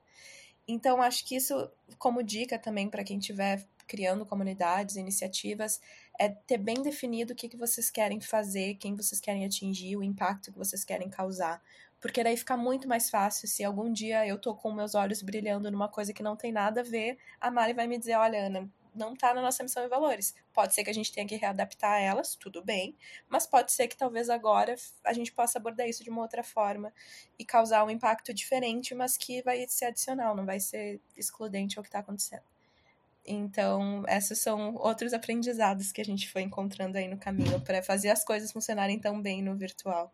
Isso me faz lembrar sobre aquela questão do esforço, né? Que quando imaginando assim o círculo do esforço, você coloca a, a força distribuída para várias direções, a gente não consegue sair do lugar porque cada cada lado vai para um e você ter essa missão é, os valores bem alinhados, você consegue ter essa seta. Mas a revisita é muito importante, porque, poxa, nós somos humanos. Eu gosto de falar isso, né? Empresas, instituições, elas são feitas de seres humanos. E a gente esquece, a gente é falho. É para isso que a gente anota. Então, é muito legal vocês terem anotado e ter esse hábito de revisitar. Que aí vai realmente reforçando esses valores e construindo a cultura. E construir uma cultura é tão difícil. O que sustenta comunidades é uma cultura forte. Falando assim nessa questão da cultura e da comunidade, a pessoa entrando ali no Brazilian Tech, na plataforma, o que que ela encontra? Quais são as atividades, os programas? Que a Brazilian Tech oferece? Tá, então, na plataforma, além de ter acesso às oportunidades, ter o seu perfil onde pode encontrar outras mulheres para se conectar, a gente também está trabalhando numa página de clube de benefícios, onde várias empresas nos procuram para oferecer cupom de desconto para workshops, bolsa para algum curso que elas ofereçam, e a gente quer juntar tudo isso no website também, no nosso hub, para que seja de uma forma fácil uh, para quem está cadastrado ter acesso a esses benefícios. Além disso, nas nossas redes sociais, a gente tem o nosso xodó, que é o Elas Inspiram, nosso post, né, no caso, não a página, mas a gente decidiu entrevistar cada uma dessas mulheres que estão lá na página Elas e postar sobre a trajetória de cada uma delas nas nossas redes sociais. Então, isso é uma das ações que a gente faz e que vai total com a nossa missão de dar visibilidade às brasileiras em tecnologia e que tem gerado muitos frutos. Inclusive, semana passada, eu acho que eu ainda nem tinha comentado com a Mari, uma menina mandou mensagem no Instagram que ela foi, uh, ela foi contratada para uma empresa que ela queria e uma das coisas que eles comentaram foi a participação dela no Elas Inspiram. E ela tava mandando mensagem: ai, obrigada, porque eu acho que foi decisivo de eu ter feito a entrevista com vocês. então, a gente vai ali é, de, de passinho a passinho também impactando a vida delas. E aí a gente tem, além disso, outras formas de se envolver na Brasília in Tech. A gente tem o nosso blog, no Medium, onde as meninas podem compartilhar tanto conhecimento técnico delas como conhecimento de carreira, de experiências que elas tiveram. E a gente tem também a nossa newsletter, onde a gente uh, uh, compartilha onde que as brasileiras em tecnologia, as mulheres da comunidade estavam participando de algum evento. A gente também compartilha outras oportunidades que as empresas nos contatam para a gente uh, compartilhar com as, com as, participantes, mas também a gente compartilha coisas que a gente oferece para elas. Então a gente faz alguns eventos de networking, tem um vindo aí, inclusive em outubro. E a gente compartilha nas nossas nas nossas newsletters. Então, essas são as principais atividades que estão em ação. A gente fez também no passado outras atividades, a gente fez uh, uma semana do Bit Capacita, onde a gente trazia talks organizadas por empresas ou, ou pessoas em tecnologia, trazendo algum conhecimento que seja útil para sua carreira. Uh, outro a gente fez também é o programa de Bit, o Brazilians in Technical Interviews, onde a gente uh, faz, fez um. A Mari pode falar mais sobre isso, que ela estava mais à frente desse curso Mari, fala melhor sobre, sobre curso. Claro, não. A Ana falou todos os programas que a gente já faz. O Brasilians in Technical Interviews também surgiu de uma forma muito orgânica, de um pedido de alguém falando: ai, que legal, eu queria, eu queria ter um parceiro de estudo. É, você conhece, você, Mari, você conhece alguém que poderia estudar comigo? Eu coloquei nas minhas redes sociais. E aí outras pessoas falaram, sim, Mário, eu quero participar. E uma amiga nossa, a Bruna, que hoje mora no Canadá, ela falou, eu quero, eu posso liderar para vocês, se vocês quiserem. Eu falei, legal. A gente vai oferecer isso, então, dentro da Brazilians in Tech, como um programa nosso. A gente ofereceu três edições, Nielda, e a gente ajudou justamente pessoas querendo se capacitar para entrevistas técnicas de emprego. E a gente teve três instrutores. Foi muito legal. Esse programa foi muito legal, foi substancial, assim. Talvez tenha sido um dos mais impactantes, não necessariamente de quantidade, não quantitativo, de, porque a gente tinha uma turma de 17 a 20 pessoas e fizemos três, mas foi muito de improvement de skills, né, de aprimoramento de habilidades técnicas. E a gente rodou esses três programas e a gente fez ele totalmente gratuito para os participantes e também sem pagar nada para os instrutores. E a gente, no, no, nosso, na última edição, a gente fez rodadas de entrevistas técnicas em inglês e português, com quem quisesse, né, fazer inglês. Foi muito legal, porque a gente conseguiu ver o quanto não só o poder da, da gente divulgar essas oportunidades, mas o quanto a gente conseguiu mobilizar pessoas dentro da comunidade que se ajudavam e que queriam estudar juntos. É, o poder da comunidade ele é incrível, independente do tipo de comunidade que você queira criar, mas quando os participantes se ajudam, é, você consegue ter resultados fenomenais. Então, esse é o programa que a Ana estava comentando do Brazilians in Technical Interviews. E como que é uma jornada de uma pessoa que quer se envolver? Vamos dividir por partes essa pergunta, porque é, é, tem muita coisa que eu quero saber de novo. Meu Deus. Olha lá. Primeiro, as pessoas que trabalham, mulheres que querem começar a entender e se beneficiar do Brazilians in Tech, como que elas podem se envolver e conhecer mais sobre esse hub? Primeiro passo, se cadastrem no nosso site partir daí, vocês vão receber a newsletter mensal no e-mail de vocês. E vocês vão também poder criar o seu perfil e navegar ali uh, para entender quem também está participando da Brasília in Tech. Segundo, convite, venham escrever para o nosso blog, venham compartilhar suas histórias com a gente para a gente divulgar nas nossas newsletters. Se vocês participam de alguma empresa, de repente convidem a empresa para entrar em contato com a gente para ser parceiras. Se vocês não se identificam como mulheres, compartilhem a Brasileiras em Tech com as pessoas que vocês conhecem, tragam outras pessoas também, porque a gente tem muito de aliados são muito bem-vindos, a gente só vai mudar as coisas, a situação de mulheres em tecnologia, quando a gente tiver os homens que estão liderando a maioria das empresas tendo uma noção da, do, do problema que a gente tem e fazendo essas mudanças internas também. Então, esse é o primeiro passo, se cadastrar na nossa plataforma. A, a, segunda parte é de quem está ouvindo e pensa assim: poxa, eu já tenho muita experiência, já estou envolvido, quero colaborar, né? Quero, quero fazer parte desse hub, mas na outra ponta, na parte que ajuda. Como que as pessoas podem se unir ao Brazilians in Tech? E essas pessoas que oferecem ajuda, elas devem ser, se identificar como mulheres ou homens também são bem-vindos nessa outra ponta? Como funciona? As pessoas podem, para quem já tiver mais experiência de mercado e quiser contribuir com a Brazilians in Tech, tem algumas maneiras de participar. A cada seis, sete meses, mais ou menos, a gente abre o nosso processo seletivo para trazer mais voluntárias para dentro da equipe.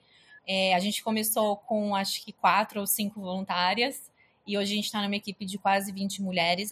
Varia um pouco, porque nem, nem todas são ativas dentro das atividades que a gente faz, algumas são só consultoras ou pessoas que nos auxiliam durante o semestre. Então, se você tem algum tipo de experiência e você queira contribuir, entre em contato com a gente através do e-mail contato brasiliansintech.com, é, oferecendo a sua ajuda, oferecendo a sua expertise, ela vai ser super bem-vinda se a gente vê que tá, a gente está precisando é, dessa, dessa, desse auxílio, porque hoje somos três tentando gerenciar, conseguindo gerenciar uma equipe das voluntárias e fazendo esses eventos acontecerem também. É, essa é uma maneira. Hoje a gente não tem ainda um programa formal de mentoria, mas a gente vê que existe muita oportunidade dessas mulheres com mais experiência, experiências mentorarem meninas dentro da comunidade. Então, se você também tem um interesse para engajar com as mulheres na comunidade, com meninas que estão iniciando, manda uma mensagem para a gente pelo, pelo mesmo e-mail, contato.brasiliansintech.com, que a gente conversa com você para você poder auxiliar outras meninas iniciando as carreiras dela em, em tech. Muito bacana. Então aí, ó, depois aqui na descrição do episódio vou deixar o contato das meninas e aí vocês podem entrar em contato e ajudar e ter mais impacto ainda, assim, nesse mundo afora. Ainda falando sobre Brasílias em Tech, tem alguma história, alguma alguma situação em particular que foi particularmente assim emocionante, diferente, que tocou vocês de alguma forma? Do trabalho que vocês têm desenvolvido nesses últimos quatro anos? Para mim é engraçado, Nielda, porque eu, Mari e Carol, a gente a gente trabalha na Brasília Tech todo dia, todo dia a gente tá fazendo alguma coisa acontecer. E aí, volta e meia, a gente se reúne e a gente fala: tá, mas a gente tá impactando, o que que tá acontecendo, meu Deus? Porque isso é uma preocupação que a gente tem cada vez mais tentado nutrir como administradoras na Brasília Tech de quantificar e começar a a listar e ele está mesmo todo esse impacto que a gente está causando. Porque acaba que a gente se foca muito em entregar e aí para um pouco não colocar tanta energia e não refletir o que está sendo atingido. Porque se for para contar de coisas que aconteceram, eu tenho uma lista de pequenas, entre aspas, coisas que aconteceram, mas que a gente não sabe a a ideia da dimensão que isso pode ter atingido para a vida de cada uma delas, sabe? Então, essa menina que mandou mensagem essa semana, que ganhou uma contratação, é um exemplo disso. Logo nos primeiros meses de Brasilians in Tech, a gente teve duas meninas trabalhando em robótica, se conectando por causa da página Elas, trabalhando em um projeto juntas. Então, vai acontecendo de tempos em tempos, a gente vai sabendo de casos como esses, mas a gente ainda não consegue quantificar ou, ou ir muito atrás, mas é um esforço que a gente, eu, Mari e Carol, a gente está querendo colocar mais e mais, assim, para saber mais desses impactos. E mulheres que participam da Brasilias em Tech, se alguma coisa aconteceu graças a Brasilias em Tech, manda mensagem pra gente, a gente vai amar saber também. Aí a gente usa as habilidades da Mari, que ela levantou, lembra que ela aprendeu Python para saber como analisar os dados lá de mulheres? Usa as habilidades da Mari para avaliar isso daí, para analisar. Desculpa, Mari.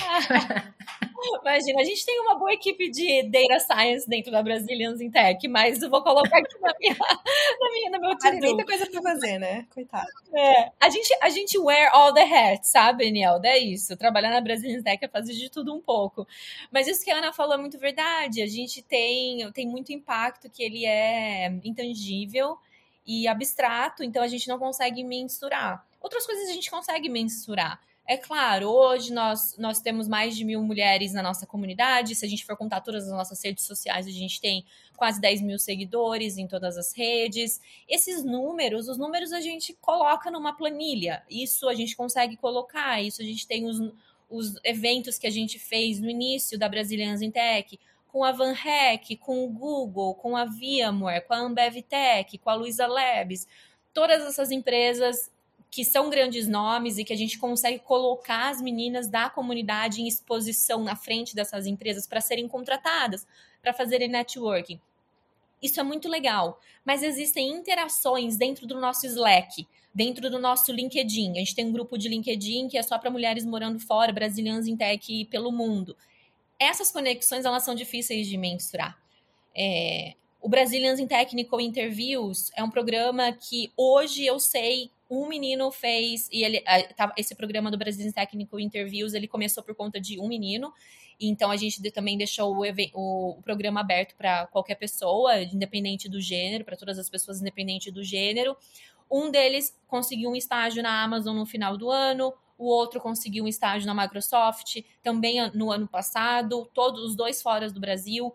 Então, essas, é, esses resultados a gente fica sabendo porque estamos, porque eu, Ana e Carol, nós somos envolvidas com a comunidade. Nosso foco é muito mais a comunidade do que os números. E isso também vem um pouco sobre a transformação da Brazilian Tech que você estava falando antes. Nós somos uma plataforma e nós temos um ritmo de crescimento e transformação. No início da Brazilian Tech, tivemos pensamentos: devemos tornar a Brazilian Tech uma startup. A gente tem que ter algum tipo de investimento na Brazilian Tech. A gente tem que contratar gente para Brazilian Tech. É claro que todos esses pensamentos passaram na nossa cabeça mas não era, não estavam eles ainda alinhados, não, pelo menos até o momento não estão alinhados com o que a gente quer fazer. O nosso foco é a comunidade. Em nenhum momento a gente quer mudar como a gente olha e trata as mulheres que estão aqui dentro como um produto para ser vendido para a empresa. Vou dizer, vou falar mesmo. Entendeu? Não queremos, não somos um produto. E isso é algo que eu falo muito quando eu estou vendendo é, os nossos eventos, né? Quando a gente vai fazer parceria com empresa. Se tem algum tipo, a gente só faz parceria com empresas que estão alinhadas com os nossos valores. As mulheres da comunidade da Brazilians in Tech, elas são líderes de outras comunidades. Elas são politizadas, elas são inteligentes, elas são envolvidas. O que eu coloco, o que nós colocamos na frente delas, precisa ser tratado com muito respeito. Então a gente toma muito cuidado com tudo, com todas as nossas comunicações. A Ana também pode falar mais sobre isso. A gente trouxe uma pessoa para falar só sobre linguagem neutra. A gente fez um treinamento dentro da Brazilians in Tech para trazer esse assunto. Porque é o processo, não é o, só o resultado, resultado, resultado. É conseguir fazer com que as voluntárias também tenham uma experiência boa trabalhando na Brazilians in Tech. A gente tem algumas voluntárias que estão com a gente faz quase dois anos. Elas não saem por nada, Mari. Vamos continuar, vamos continuar. E a gente ama isso, porque é assim que se constrói a comunidade. A comunidade não é só os membros que vão lá e se registram, mas também são as voluntárias que estão com a gente todos os dias. Eu acho essa mentalidade fundamental, né? Falando de uma empresa que também é uma non-profit, né? Que é o, o Camp, eu vejo na comunidade, e é muito bacana, por exemplo, o Code Camp está aí há oito anos, né? produzindo conteúdo, tudo. E hoje mesmo um rapaz entrou em contato comigo pelo LinkedIn e ele falou: Olha, parabéns pelo trabalho que você está fazendo aqui né, em português, quero ajudar. Porque o Free Camp me ajudou quando eu estava começando, hoje em dia eu estou bem e eu quero poder ajudar também. E aí eu falei, nossa, que legal. e uma das coisas que me motivou a trabalhar com Free Camp em português foi porque eu pensei, não, brasileiro precisa de vídeo, a gente precisa de vídeo, precisa de áudio, porque tava, o currículo já está todo traduzido para português e as pessoas ainda estão fazendo em inglês porque elas não sabem que está em português. A gente já traduziu tudo. Está traduzindo os artigos também. E aí eu falei assim, não tem jeito, a gente precisa de vídeo, a gente precisa de áudio. Vou, vou fazer isso, vou fazer. eu quero que todo mundo saiba disso. Então, falando do Code Camp, fazendo essa não é só jabá, né? É fazendo essa conexão que você está falando, é que eu vejo na força da comunidade Code Camp tem a ver com essa construção forte dos valores e do respeito. Então as pessoas sabem ali que elas são respeitadas e elas devolvem. E eu vejo isso na sua fala e na da Ana, quando vocês falam do Brazilian Tech. E você estava comentando que tem ainda no LinkedIn uma outra parte, um outro grupo que vocês têm, que são esse Brazilians in Tech, né, pelo mundo. Como que vocês estão notando as oportunidades no exterior para brasileiros? E pode ser tanto na parte acadêmica quanto na parte do mercado também. Como que vocês estão, como vocês observam isso? Levando em conta que vocês têm essa posição privilegiada.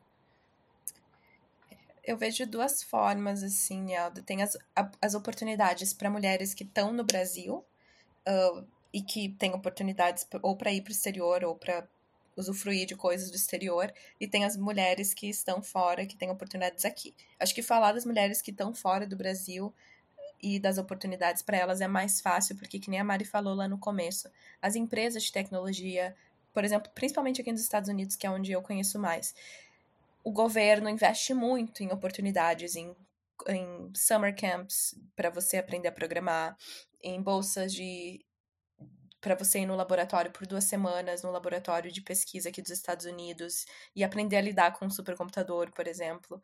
Então tem muita que oportunidade legal. aqui. Uhum, é muito legal.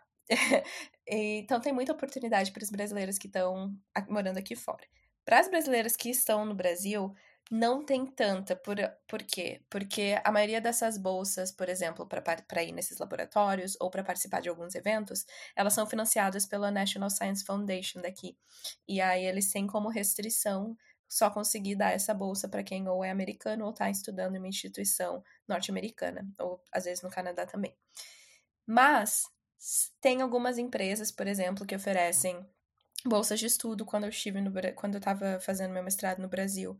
Eu, eu ganhei a bolsa da Palantir, que foi uma bolsa que foi nesse ciclo de estar tá buscando que oportunidades que tem.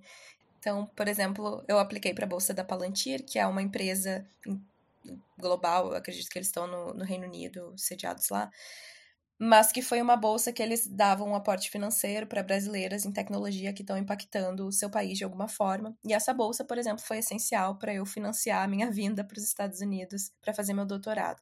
E existem outras empresas em tecnologia que também têm bolsas como essas que você pode estar aplicando. Encontra lá na, no site da Brasilias em Tech essas outras oportunidades também.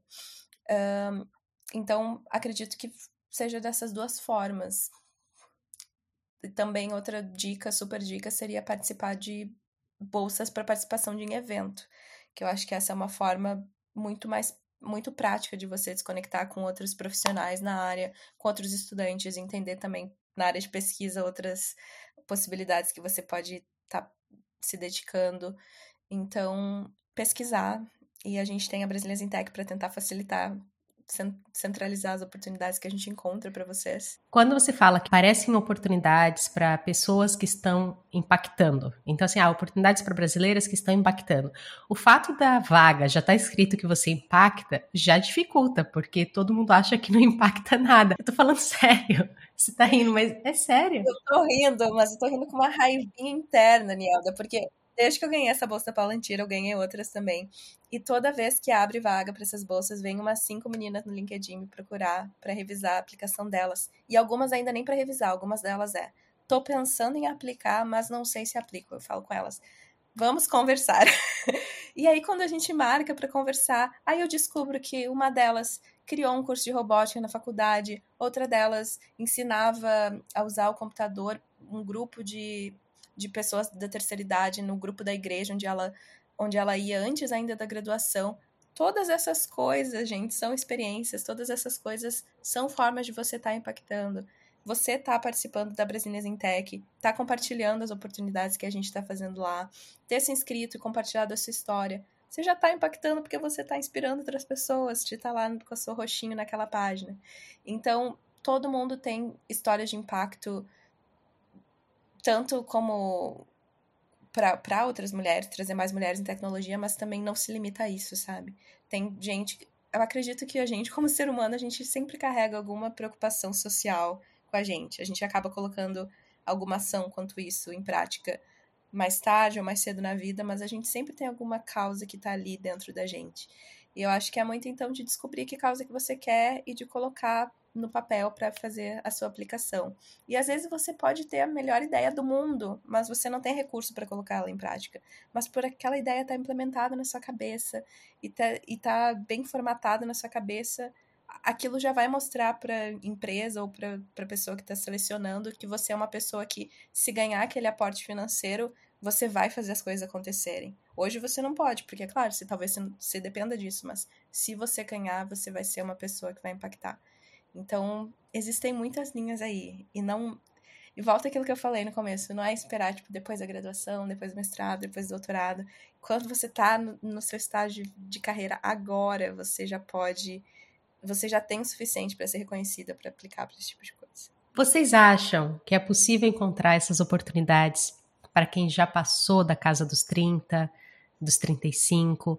E assim, é uma pergunta muito honesta, porque geralmente quando você vê esse tipo de oportunidade, assim, jovens, inovadores, né, 30 under 30, a gente vai falar sobre isso depois, mais pro final, Mari. É, mas enfim, vocês acham que tem espaço para esse tipo de oportunidades que estão surgindo, que vocês divulgam para pessoas que já passaram dos 30, dos 35? Uhum. Eu acredito, assim, em tecnologia, eu entendo muito essa, essa dor de. E talvez vá ali naquele, naquela casinha de comparação de que a gente está começando e que o coleguinha já está programando um aplicativo que já está sendo comercial, comercialmente utilizado. E você está ali aprendendo a, a gerar um, um, um tipo de código existe sim essa comparação, principalmente por tecnologia ser algo que está sempre mudando e, e, se inovando. Mas as oportunidades, elas estão aí para todo mundo, sabe? Eu tenho alguns exemplos que eu, que eu conheço e conheci pela Brasília in Tech, mas tenho um, um, exemplo pessoal também. Tem uma prima minha que ela é, ela é formada em jornalismo, ela, come, ela participou de um bootcamp de graça e aprendeu a programar nesse bootcamp de graça quando ela já tinha seus 35 e começou a trabalhar como desenvolvedora, depois se mudou para o Vale do Silício, estava tra trabalhando em empresas lá. Tem outras mulheres que a gente vai conhecendo na Brasília Tech que elas estão mudando de carreira, mas depois dos 30 anos de idade delas também, e estão fazendo acontecer.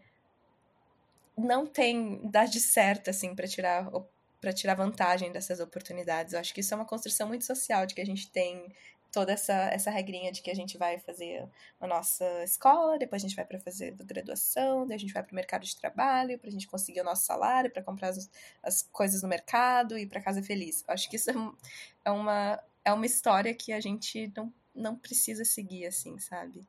Então, eu, tecnologia para todo mundo, todo mundo sabe usar o celular, todo mundo, todo mundo pode criar essas coisas. É, eu estava pensando mais no sentido dessas oportunidades que aparecem em bolsas ou a possibilidade de você é, ser voluntário num evento. Hum. E muitas vezes tem essa limitação de faixa etária, né? Não, tem algumas bolsas que eles delimitam o, a idade. É, ah, tem que ter menos de 30, tem que ter menos de 34, porque às vezes eles eles querem eles querem que eles vão fazer o marketing em cima dessas pessoas mais jovens. Mas tem outras bolsas também de universidades que é muito mais em relação ao quanto tempo você já se formou na graduação ou quanto tempo você já se formou no mestrado. E aí tem essas limitações.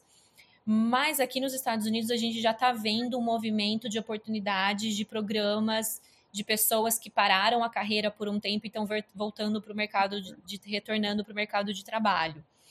É, em relação a bolsas de estudo, ainda tem algumas que são foco em pessoas mais jovens, mais jovens, né, no sentido do que a sociedade é, define como abaixo de 30 anos, mas tem já programas de organizações e empresas que oferecem algo, uma, são posições afirmativas para pessoas mais velhas.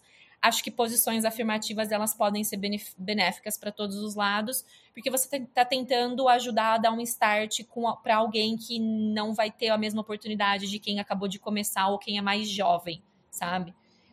Então, acho que depende, acho que a, a resposta para a sua pergunta em relação às bolsas e fellowships é, é depende. Mari, você se sentiria confortável de explicar o que são vagas afirmativas? Claro, claro. Vagas afirmativas são vagas com elegibilidade ou, ou são critérios para que aquela vaga seja preenchida por pessoas de determinada interseccionalidade. Então, temos vagas afirmativas para pessoas do grupo LGBTQIA, ou então vagas afirmativas para pessoas pretas, ou para mulheres pretas, é, ou para pessoas de determinada faixa etária, né? 50 mais, por exemplo, que a gente já vê um movimento na indústria hoje para incluir pessoas é, de 50 anos ou mais em, em vagas específicas. Então, as vagas afirmativas, elas são para ajudar, auxiliar, dar um, ajudar aquelas pessoas daquela interseccionalidade a se posicionarem em vagas, em áreas que até então elas não conseguiriam somente pelo que está disponível no mercado. Muito agradecida pela explicação. Vocês duas vêm de contextos diferentes, no sentido de que a Ana ela teve o tempo todo ali no contexto acadêmico e a Mari passou pela fase corporativa, foi para o acadêmico, agora é mentora, né? Escritora, mentora. E quando eu penso nos brasileiros e é, que estão querendo se preparar, se qualificar para o mercado, no exterior. E aí, se vocês quiserem, vocês podem dividir. Uma fala da parte acadêmica, outra fala a parte mais corporativa. Como que essas pessoas elas podem se preparar? Acho que tanto tecnicamente quanto mentalmente para essa empreitada, porque é preciso ter essa perseverança, né? Eu posso começar então. A pessoa que quer morar fora, quer se colocar numa posição, num ambiente diferente, desconfortável, né? Como a gente gosta de falar, é, ela precisa ter muito claro os objetivos dela, os objetivos de carreira, os objetivos de vida, porque é muito fácil você falar, ah, eu quero muito morar fora, eu quero muito morar no Canadá. Tá, mas você sabe que o Canadá, oito meses do ano, vai, ser, vai fazer frio. E a pessoa ama morar no Rio de Janeiro. Então, muitas pessoas que eu mentoro, elas querem, elas têm muitos desejos e muitos sonhos, e aí quando a gente começa a fazer essas perguntas, né, que vai entrando mais nas aspirações que, que estão ali dentro delas, elas param para pensar, tá, legal, eu quero ter a experiência de morar fora do país, mas talvez morar no Canadá não é exatamente o que eu quero. Então, talvez a minha experiência, eu não quero morar num país que fala inglês, mas eu quero muito desenvolver o meu espanhol. Muitas oportunidades você pode achar em países hispânicos. Então, a preparação, eu gosto muito quando você diz também a preparação mental, porque você sim, você pode se preparar tecnicamente. Você pode fazer bootcamp, você vai estudar, você vai aprimorar seus, as suas habilidades técnicas. Tem muitos recursos na internet hoje, você vai se conectar com as pessoas. Mas eu acho que tem que dar um passo atrás e pensar, tá, o quanto esse meu desejo está alinhado com os meus objetivos de longo prazo também. Não é tão fácil. É, quando eu. Quando, particularmente né, na minha história pessoal, quando eu fiz a transição de carreira e quando eu saí do Brasil para morar fora, foi muito mais no excitement. Ah, eu quero, que legal. E aí, com o passar do tempo, a minha jornada foi se estabilizando aqui, eu estou criando raízes, já venho criando raízes, e eu começo a entender que não é tão fácil assim. É, parece que a gente, a gente vai amadurecendo, né? E a gente vai entendendo esse espaço in between, que eu gosto de chamar, que é o espaço que você não tá nem no Brasil e você não tá nem aqui. Você tá naquele espaço onde você cresce e aprende. Mas é muito bom, cara, porque isso é a vida. É muito bom. Mas eu sei que nem todo mundo tem essa vontade de ir para fora, essa vontade de sair do país. Tem gente que ama morar no Brasil, tem gente que quer construir a vida sei lá, na Itália, porque a família toda morou lá o tempo todo, e mas era brasileiro, enfim, eu acho que as histórias são únicas, não dá pra gente, como a Ana disse, esse, é, essa, esse step by step que a gente é ensinado, né? Você faz isso, depois você casa, depois você tem filho. Quem que disse que tem que ser assim? Né? É, uma, é o que está escrito, que está escrito na sociedade, mas qual que é o seu objetivo pessoal e profissional? Acho que o autoconhecimento, né? A resposta volta para o autoconhecimento. Aninha? Ó, eu já tô chamando de Aninha. Ó. Uma hora e meia de conversa, a pessoa já tá chamando a outra de Aninha. Você nem sabe que eu tenho 1,57m, né? Porque passei minha vida toda sendo a Aninha baixinha. Desculpa, tem... desculpa. De Aninha. Tô brincando, imagina. Não, não tenho problemas com a altura. Uh, mas, enfim, pensando na área acadêmica, né, dos desafios de, de estar no exterior. Primeiro, um ponto que se liga muito ao que a Mari falou, que eu gosto de falar muito para quem quer fazer pós-graduação e tá na dúvida se é para essa pessoa ou não. Você pode fazer graduação desde que você tenha um motivo que se sustente pelos anos da sua pós-graduação. Então, por exemplo, quero fazer um mestrado. Mestrado são dois anos. Por que, eu quero fazer um mestrado? Ah, eu quero fazer um mestrado porque eu tenho essa empresa que eu quero trabalhar e o salário é melhor se você tem um mestrado. Você acha que seu, isso é um motivo que vai te sustentar nos próximos dois anos? Para você estar tá comprometido a fazer uma pós-graduação, fazer um mestrado? Porque de repente, se você começa a fazer com esse objetivo em mente, você descobre que você não, consegue, não gosta de pesquisa, aí vai lá no primeiro ano, uma outra empresa te oferece um salário ok, não era aquele que você queria, mas um salário ok, vai ser muito à vontade de você desistir do seu mestrado, que não é tão emocionante, e ir para o mercado de trabalho, que era o que você realmente queria. Então, qualquer motivo é válido para fazer uma pós-graduação, desde que ela se sustente nesses anos. Quando eu fiz o meu mestrado, meu objetivo era ser muito boa na área, conseguir, eu acho que não ser ainda muito boa, mas ser boa na área e, e descobrir que eu amo pesquisar, o que me trouxe para o doutorado. Mas eu acho que isso se, se liga muito ao que a Mari falou, né? Vir morar no exterior, fazer uma carreira no exterior, vão ter várias etapas transitórias nesse meio do caminho. E você tem que garantir que você está pronto para lidar com todos os desafios que sim vão existir nesse meio do caminho e e tá virando a página e se reinventando para fazer as coisas funcionarem. E aí pensando também nas habilidades de profissionais que têm formação no Brasil e vêm estudar no exterior, eu vejo muitas coisas que a gente está em vantagem de ter a graduação no Brasil. Tem muita gente que vem procurar perguntando: ah, quero fazer um doutorado fora, mas eu acho que eu não tenho publicação suficiente em conferências, ou eu acho que eu não tenho muito conhecimento técnico e os professores não vão querer me me orientar. Não, gente, pelo amor de Deus. Uh, aqui no, na, nos Estados Unidos, principalmente, a maioria das pessoas que faz doutorado vem direto da graduação, então elas não passam pelo mestrado. Então, só aí a gente já tem um, uma bagagem muito maior quando a gente faz o mestrado no Brasil, a gente aprende a pesquisar. Uh, outra coisa é que na graduação daqui também é muito mais voltada a trabalhar em empresa do que a fazer uma tese, a aprender a fazer pesquisa, escrever artigo que é diferente no Brasil, onde a gente tem muita essa habilidade mais forte.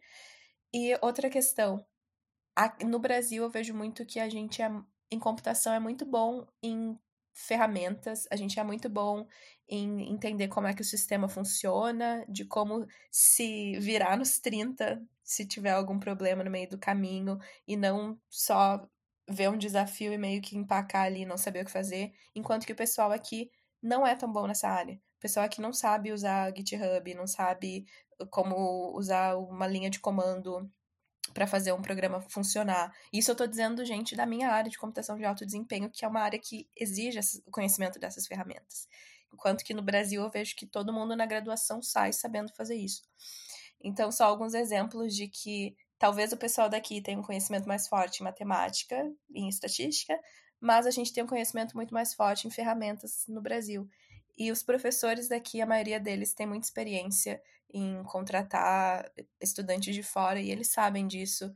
Então, não deixem de aplicar para vagas fora achando que vocês não são capazes ou que uh, não têm um currículo tão bom, porque, sim, o perfil de, de pesquisador brasileiro é muito bem visto aqui nos Estados Unidos, que é onde eu tenho experiência. Bom saber. E é legal ver isso porque tenho amigos da, da área de, de bioinformática, tenho amigos da área de, de pesquisa na parte de biológicas também, e os que foram para os Estados Unidos também encontraram uma realidade semelhante a essa que você falou.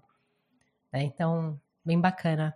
É, não, não quer dizer que é fácil aplicar e conseguir essas vagas, mas é interessante saber que tá, não, não é porque você se formou no Brasil, você fez mestrado no Brasil, que é mal visto fora. Para essa última parte da nossa conversa, nós vamos falar sobre curiosidades, aprender um pouquinho mais sobre a Mari e sobre a Ana. Vamos, vamos começar aqui com uma coisa assim boba, que seria o que que é alguma coisa, alguma mania sua que faz você ser você no seu trabalho. O pessoal olha assim e fala assim: ah, tinha que ser a Ana. Ah, tinha que ser a Mari. Eu acho que eu tenho uma que eu descobri esses dias na verdade. Mas aí que me voltou, né, na terapia vai explicando, porque daí você volta para outras fases da vida. Mas teve um. Eu sempre vou para meu laboratório de segunda a sexta, trabalho lá sentado na minha cadeirinha, depois vou para casa. E aí um dia desses uma colega falou para mim: "Ah, Ana, tu tá com como é que tá o teu trabalho? Tu tra... tá com muito prazo e tudo mais, que tu trabalha tanto". Aí eu falei para ela: "Eu trabalho tanto". Aí ela falou: Não, porque tu tá sempre sentada no computador, tá sempre olhando no computador, tá sempre mexendo com um monte de janela ao mesmo tempo, um monte de coisa. E eu, ah, tá bom. E aí foi a primeira vez que eu tive a percepção de alguém de fora de como que eu trabalho. Então acho que a percepção das pessoas é que a Ana é, é muito focada, sabe? Eu acho que, eu não sei, não é uma mania, mas eu sou, na percepção dos outros eu sou arcaholic, mas na, na verdade não sou arcaholic. O que que passa na minha cabeça? Eu tenho oito horas aqui nessa sentada. Eu vou dedicar essas oito horas para fazer o melhor que eu posso, porque daí depois eu posso usar a rede social e fazer nada no meu sofá quando eu chegar em casa com a mente tranquila, entendeu? então as pessoas acham que eu tô lá porque eu amo estar tá trabalhando super focada, mas não, eu tô otimizando a minha vida. Dividir oito horas de sono, oito horas para mim, oito horas do trabalho, tá tudo separado. Exato. Se as coisas não funcionaram, eu vou para casa com a mente tranquila de que nessas horas que eu estava sentada ali eu dei o meu melhor. Se não avancei, alguma coisa no próximo dia eu, eu descubro. e você, Mari? Ai, que bom que a Ana respondeu primeiro que eu tive um pouco de tempo para pensar. Obrigada, Ana. Eu, ai, eu não sei, é uma pergunta bem difícil, eu nunca tinha parado para pensar, mas eu vou dar um exemplo que aconteceu ontem também.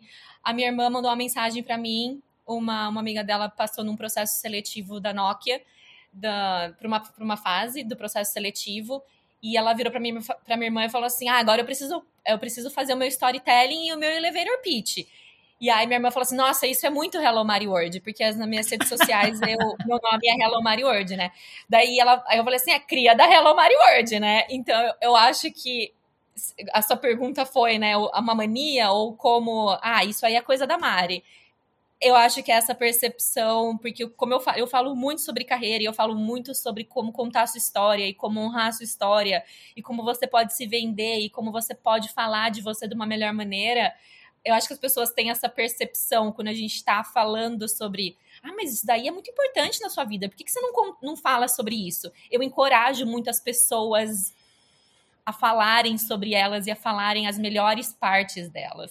Então, eu achei engraçado porque a gente falou sobre, ah, é cria da, da Hello Mari Word. E aí acho que bate um pouco com a sua, com a sua pergunta. Fenomenal. É muito legal a gente pensar assim, como que os outros veem a gente, como a gente se vê e tem uma, alguma verdade no meio do caminho aí, que não é nenhuma coisa nem outra.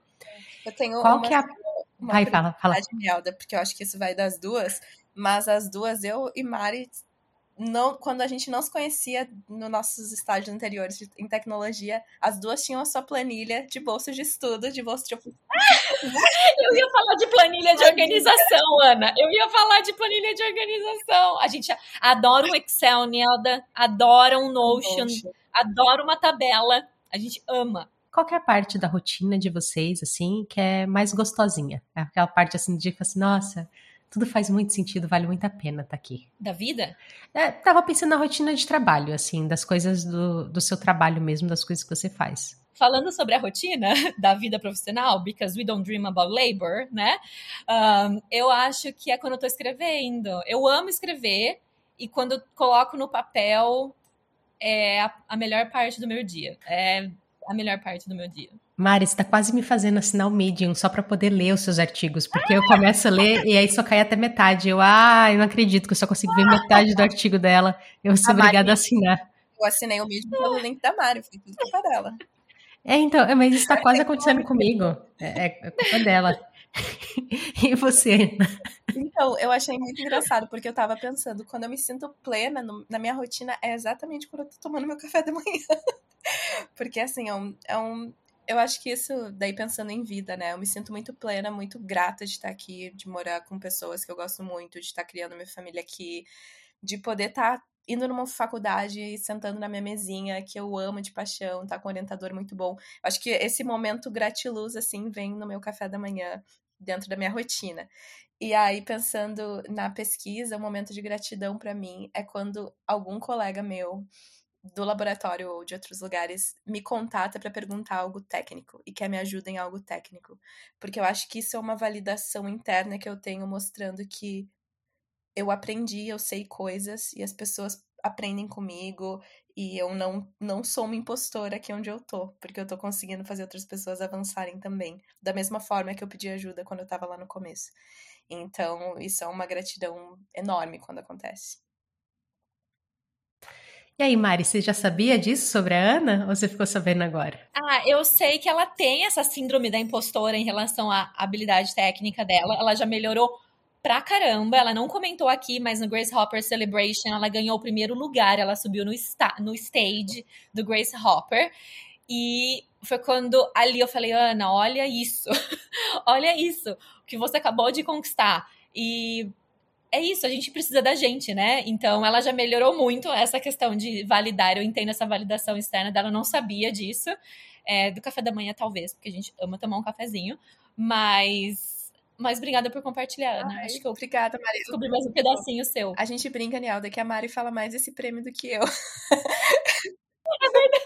Eu fico tipo, ah, é verdade. Aconteceu, né? Falando sobre prêmios, Mari, como que foi ser reconhecida pelo prêmio, assim, Latinos 30 Under 30? Se você puder explicar um pouquinho e falar sobre essa sua experiência. Acho que também é uma curiosidade bacana para falar pro pessoal.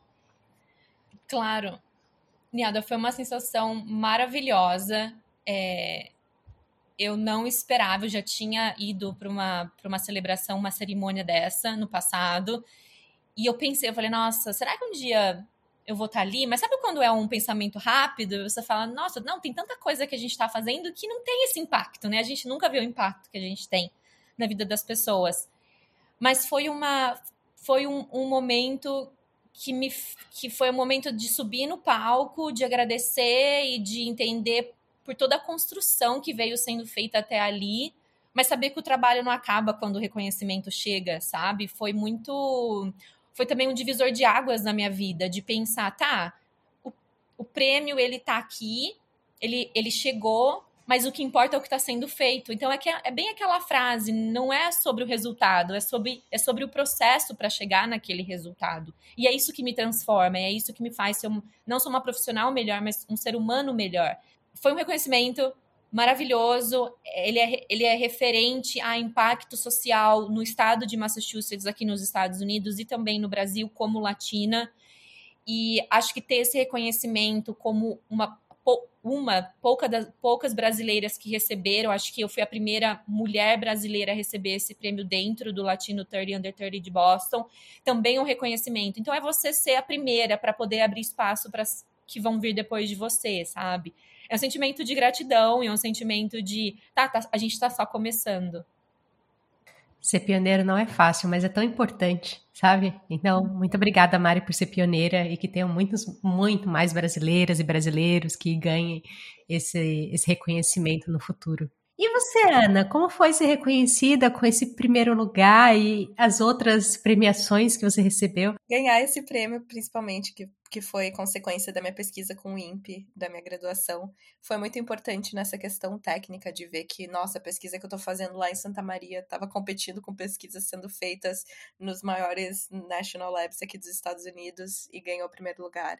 Então, acho que me trouxe muito esse senso de realidade de que eu não tô só só fazendo o que tem que ser feito, sabe? Mas eu tô fazendo coisas que podem impactar.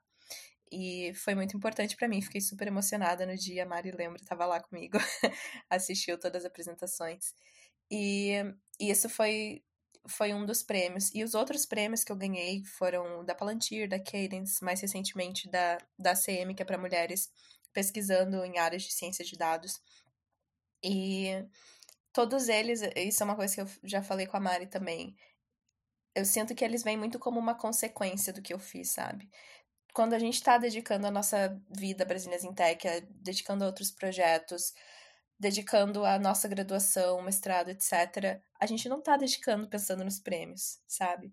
Mas aí no momento que chega, chegou no começo do ano passado, quando eu apliquei para esse prêmio da ACM e comecei a escrever minha aplicação, eu vi que eu tinha um monte de coisa para escrever ali e que foi tudo uma coleção de coisas que eu fiz nos últimos anos. E aí é muito mais gostoso. Eu imagino que a Mari também, quando estava lá no Latino 30 Under 30, ela lendo o currículo enorme que eles estavam falando sobre ela, ela parou para pensar, tá, mas eu não sabia nem que esse prêmio existia quando eu estava fazendo as primeiras coisas, mas tá aqui, é uma consequência de todo esse trabalho, sabe? Então, eu acho que tudo isso vem vindo de uma forma muito natural e para mim, eu sinto que o mínimo que eu posso fazer é compartilhar que essas oportunidades existem com outras pessoas e ter esperança de que outras pessoas apliquem também e consigam usufruir disso. E é, acho que é isso. Eu vou fazer a pergunta assim, e aí pega quem quiser responder primeiro, tá bom? Tem, vocês têm alguma figura inspiradora, algum mentor que foi especial na trajetória de vocês? Quando eu vim para os Estados Unidos, essa pessoa, né, esse cara que me ofereceu a bolsa de estudos, é, quando eu me formei, ele me deu o livro do Hidden Figures, né, que é Estrelas Além do Tempo. Tem um livro, né, das três mulheres que ajudaram a colocar o primeiro homem na Lua. E ele escreveu no cartão é, em inglês, né, mas ele escreveu assim: um dia você estava em cima dos, dos ombros de gigantes. Agora que você se formou, alguma coisa nesse sentido, né? Agora que você, agora é sua vez de ser de ser o, os ombros de outras pessoas. Ah, eu até me emociono, porque foi muito importante. Eu nunca esqueço. Desculpa, Nialda. Eu nunca esqueço da onde eu vim e eu nunca esqueço quanto outras pessoas me ajudaram, sabe? Então, eu acho que esse momento ele abriu as portas para mim, como homem negro também, ele abriu as portas para mim. E eu construí a minha, minha trajetória acadêmica, depois eu entrei numa grande empresa, eu tive um grande salário, eu tive grandes impactos dentro da empresa, mas sempre lembrando e pensando, tá, legal, eu tô aqui, mas e as outras pessoas? Cadê as outras mulheres comigo, sabe? Se eu tô aqui sozinha, não faz sentido. Então, essa frase dele logo quando eu terminei, eu tinha 24 anos. Eu sou uma menina ainda, eu era uma menina e eu ainda sinto que eu ainda tô, tenho muito para aprender. Eu não aprendi tudo que eu tenho para aprender na minha vida ainda. Então é assim, tá, hoje eu posso ser um pedacinho do ombro para alguém para ajudar outras mulheres a estarem em lugares maiores e melhores. Então ele me inspirou. Tiveram muitos percalços dentro do meu mestrado, muitas dificuldades, mas mas ele foi uma figura importante para mim. Que lindo! Desculpa nada, foi lindo, lindo, lindo. e Ana, você devia ter ido primeiro, porque falar depois da Mari vai ser difícil. Brincadeira, vai, pode falar. Muito lindo. Eu acho muito bonito que a Mari falou também, porque eu imagino que seu orientador nem sabia de toda a sua trajetória, de toda a sua ação com mentoria e com o envolvimento tanto da, do prêmio que você ganhou na, na Gracie Hopper, como da, de outras uh, ações para mulheres em tecnologia. Mas ele sabia que você é uma pessoa que ia impactar, sabe? Eu achei isso muito poderoso. Porque isso tá na sua essência de alguma forma para ele ter capturado.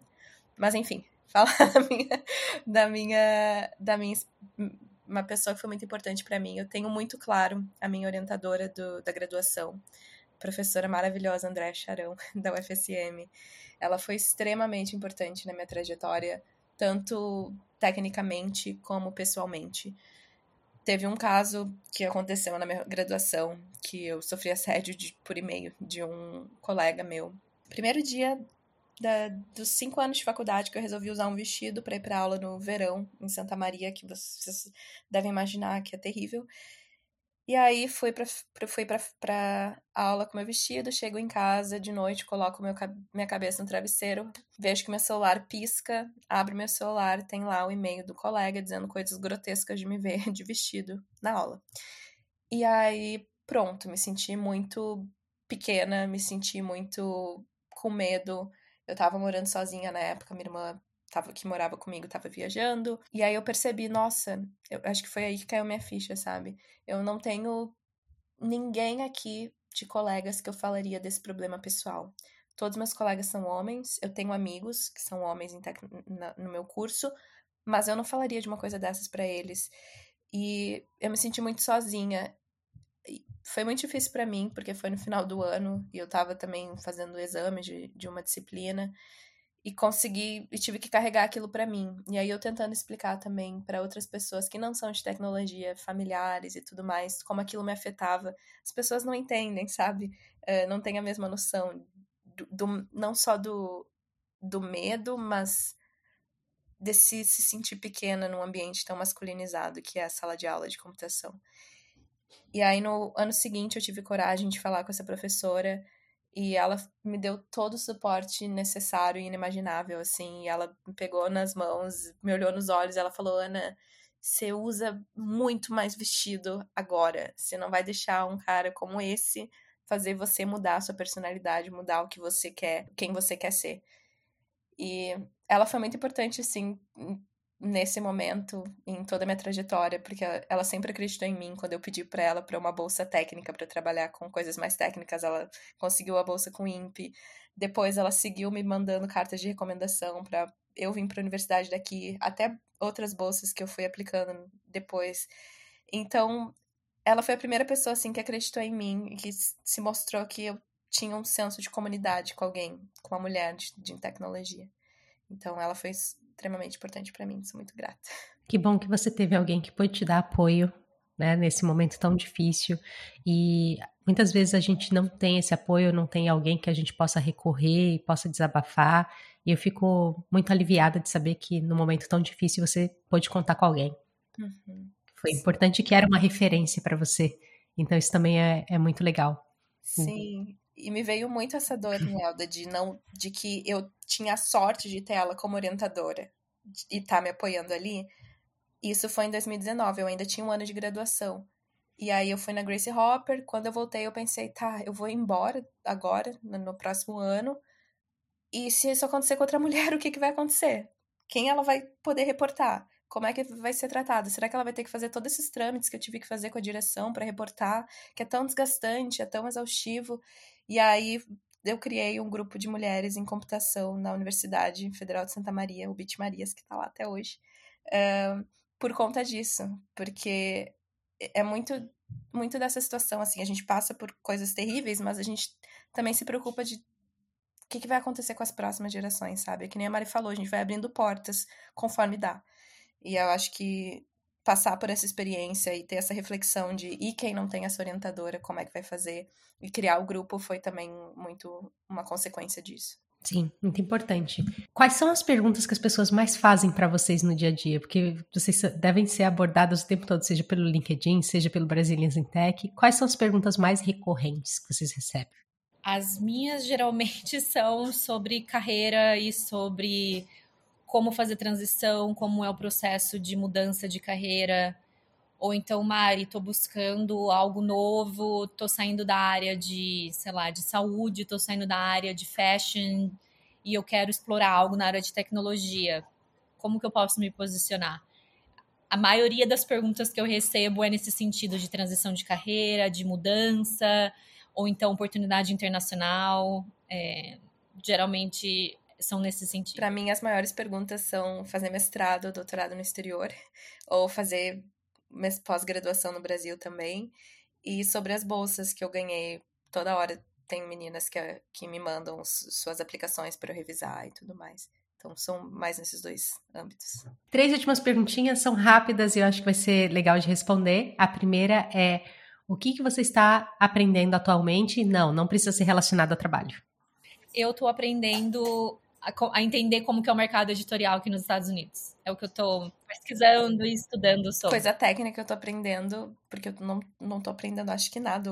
De não técnico eu só estou vivendo, mas é Generative AI. Então, que esse novo campo aí da inteligência artificial que aprende consigo mesma e se cria consigo mesma. E eu estou usando muito artigo do Medium. Geralmente meu fluxo de aprendizado começa com artigos no Medium. E aí depois vou para documentação e vou para artigos, mas é isso que eu tô, tô vendo agora.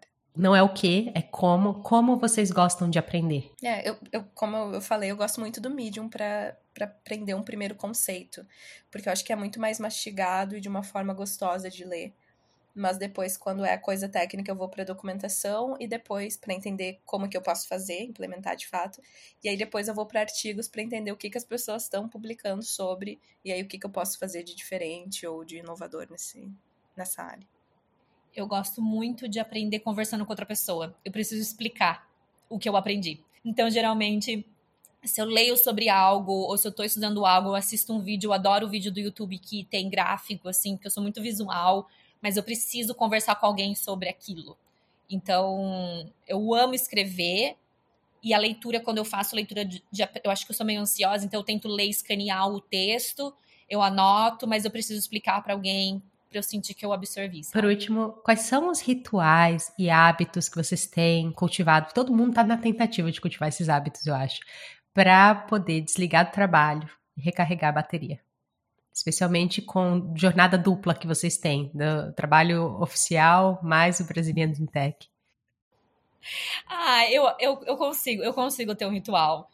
Eu tento ir na academia todo dia ou fazer algum tipo de atividade física todo dia, Nialda. É assim, tá na minha prioridade. Eu, eu sofri um burnout no início do ano, por isso até que eu saí do trabalho em março desse ano. Eu passei por um período bem a minha cabeça só pensava em trabalho, eu não conseguia desconectar. Então foi um período bem difícil e acho que naquele momento eu percebi, tá, eu preciso trazer uma estrutura para minha vida. Então assim, É, eu tenho momentos no meu dia, eu não tenho calls antes das nove da manhã. Eu preciso acordar, tomar meu café, fazer alguma atividade física, fazer alongamento, descer com o meu cachorro.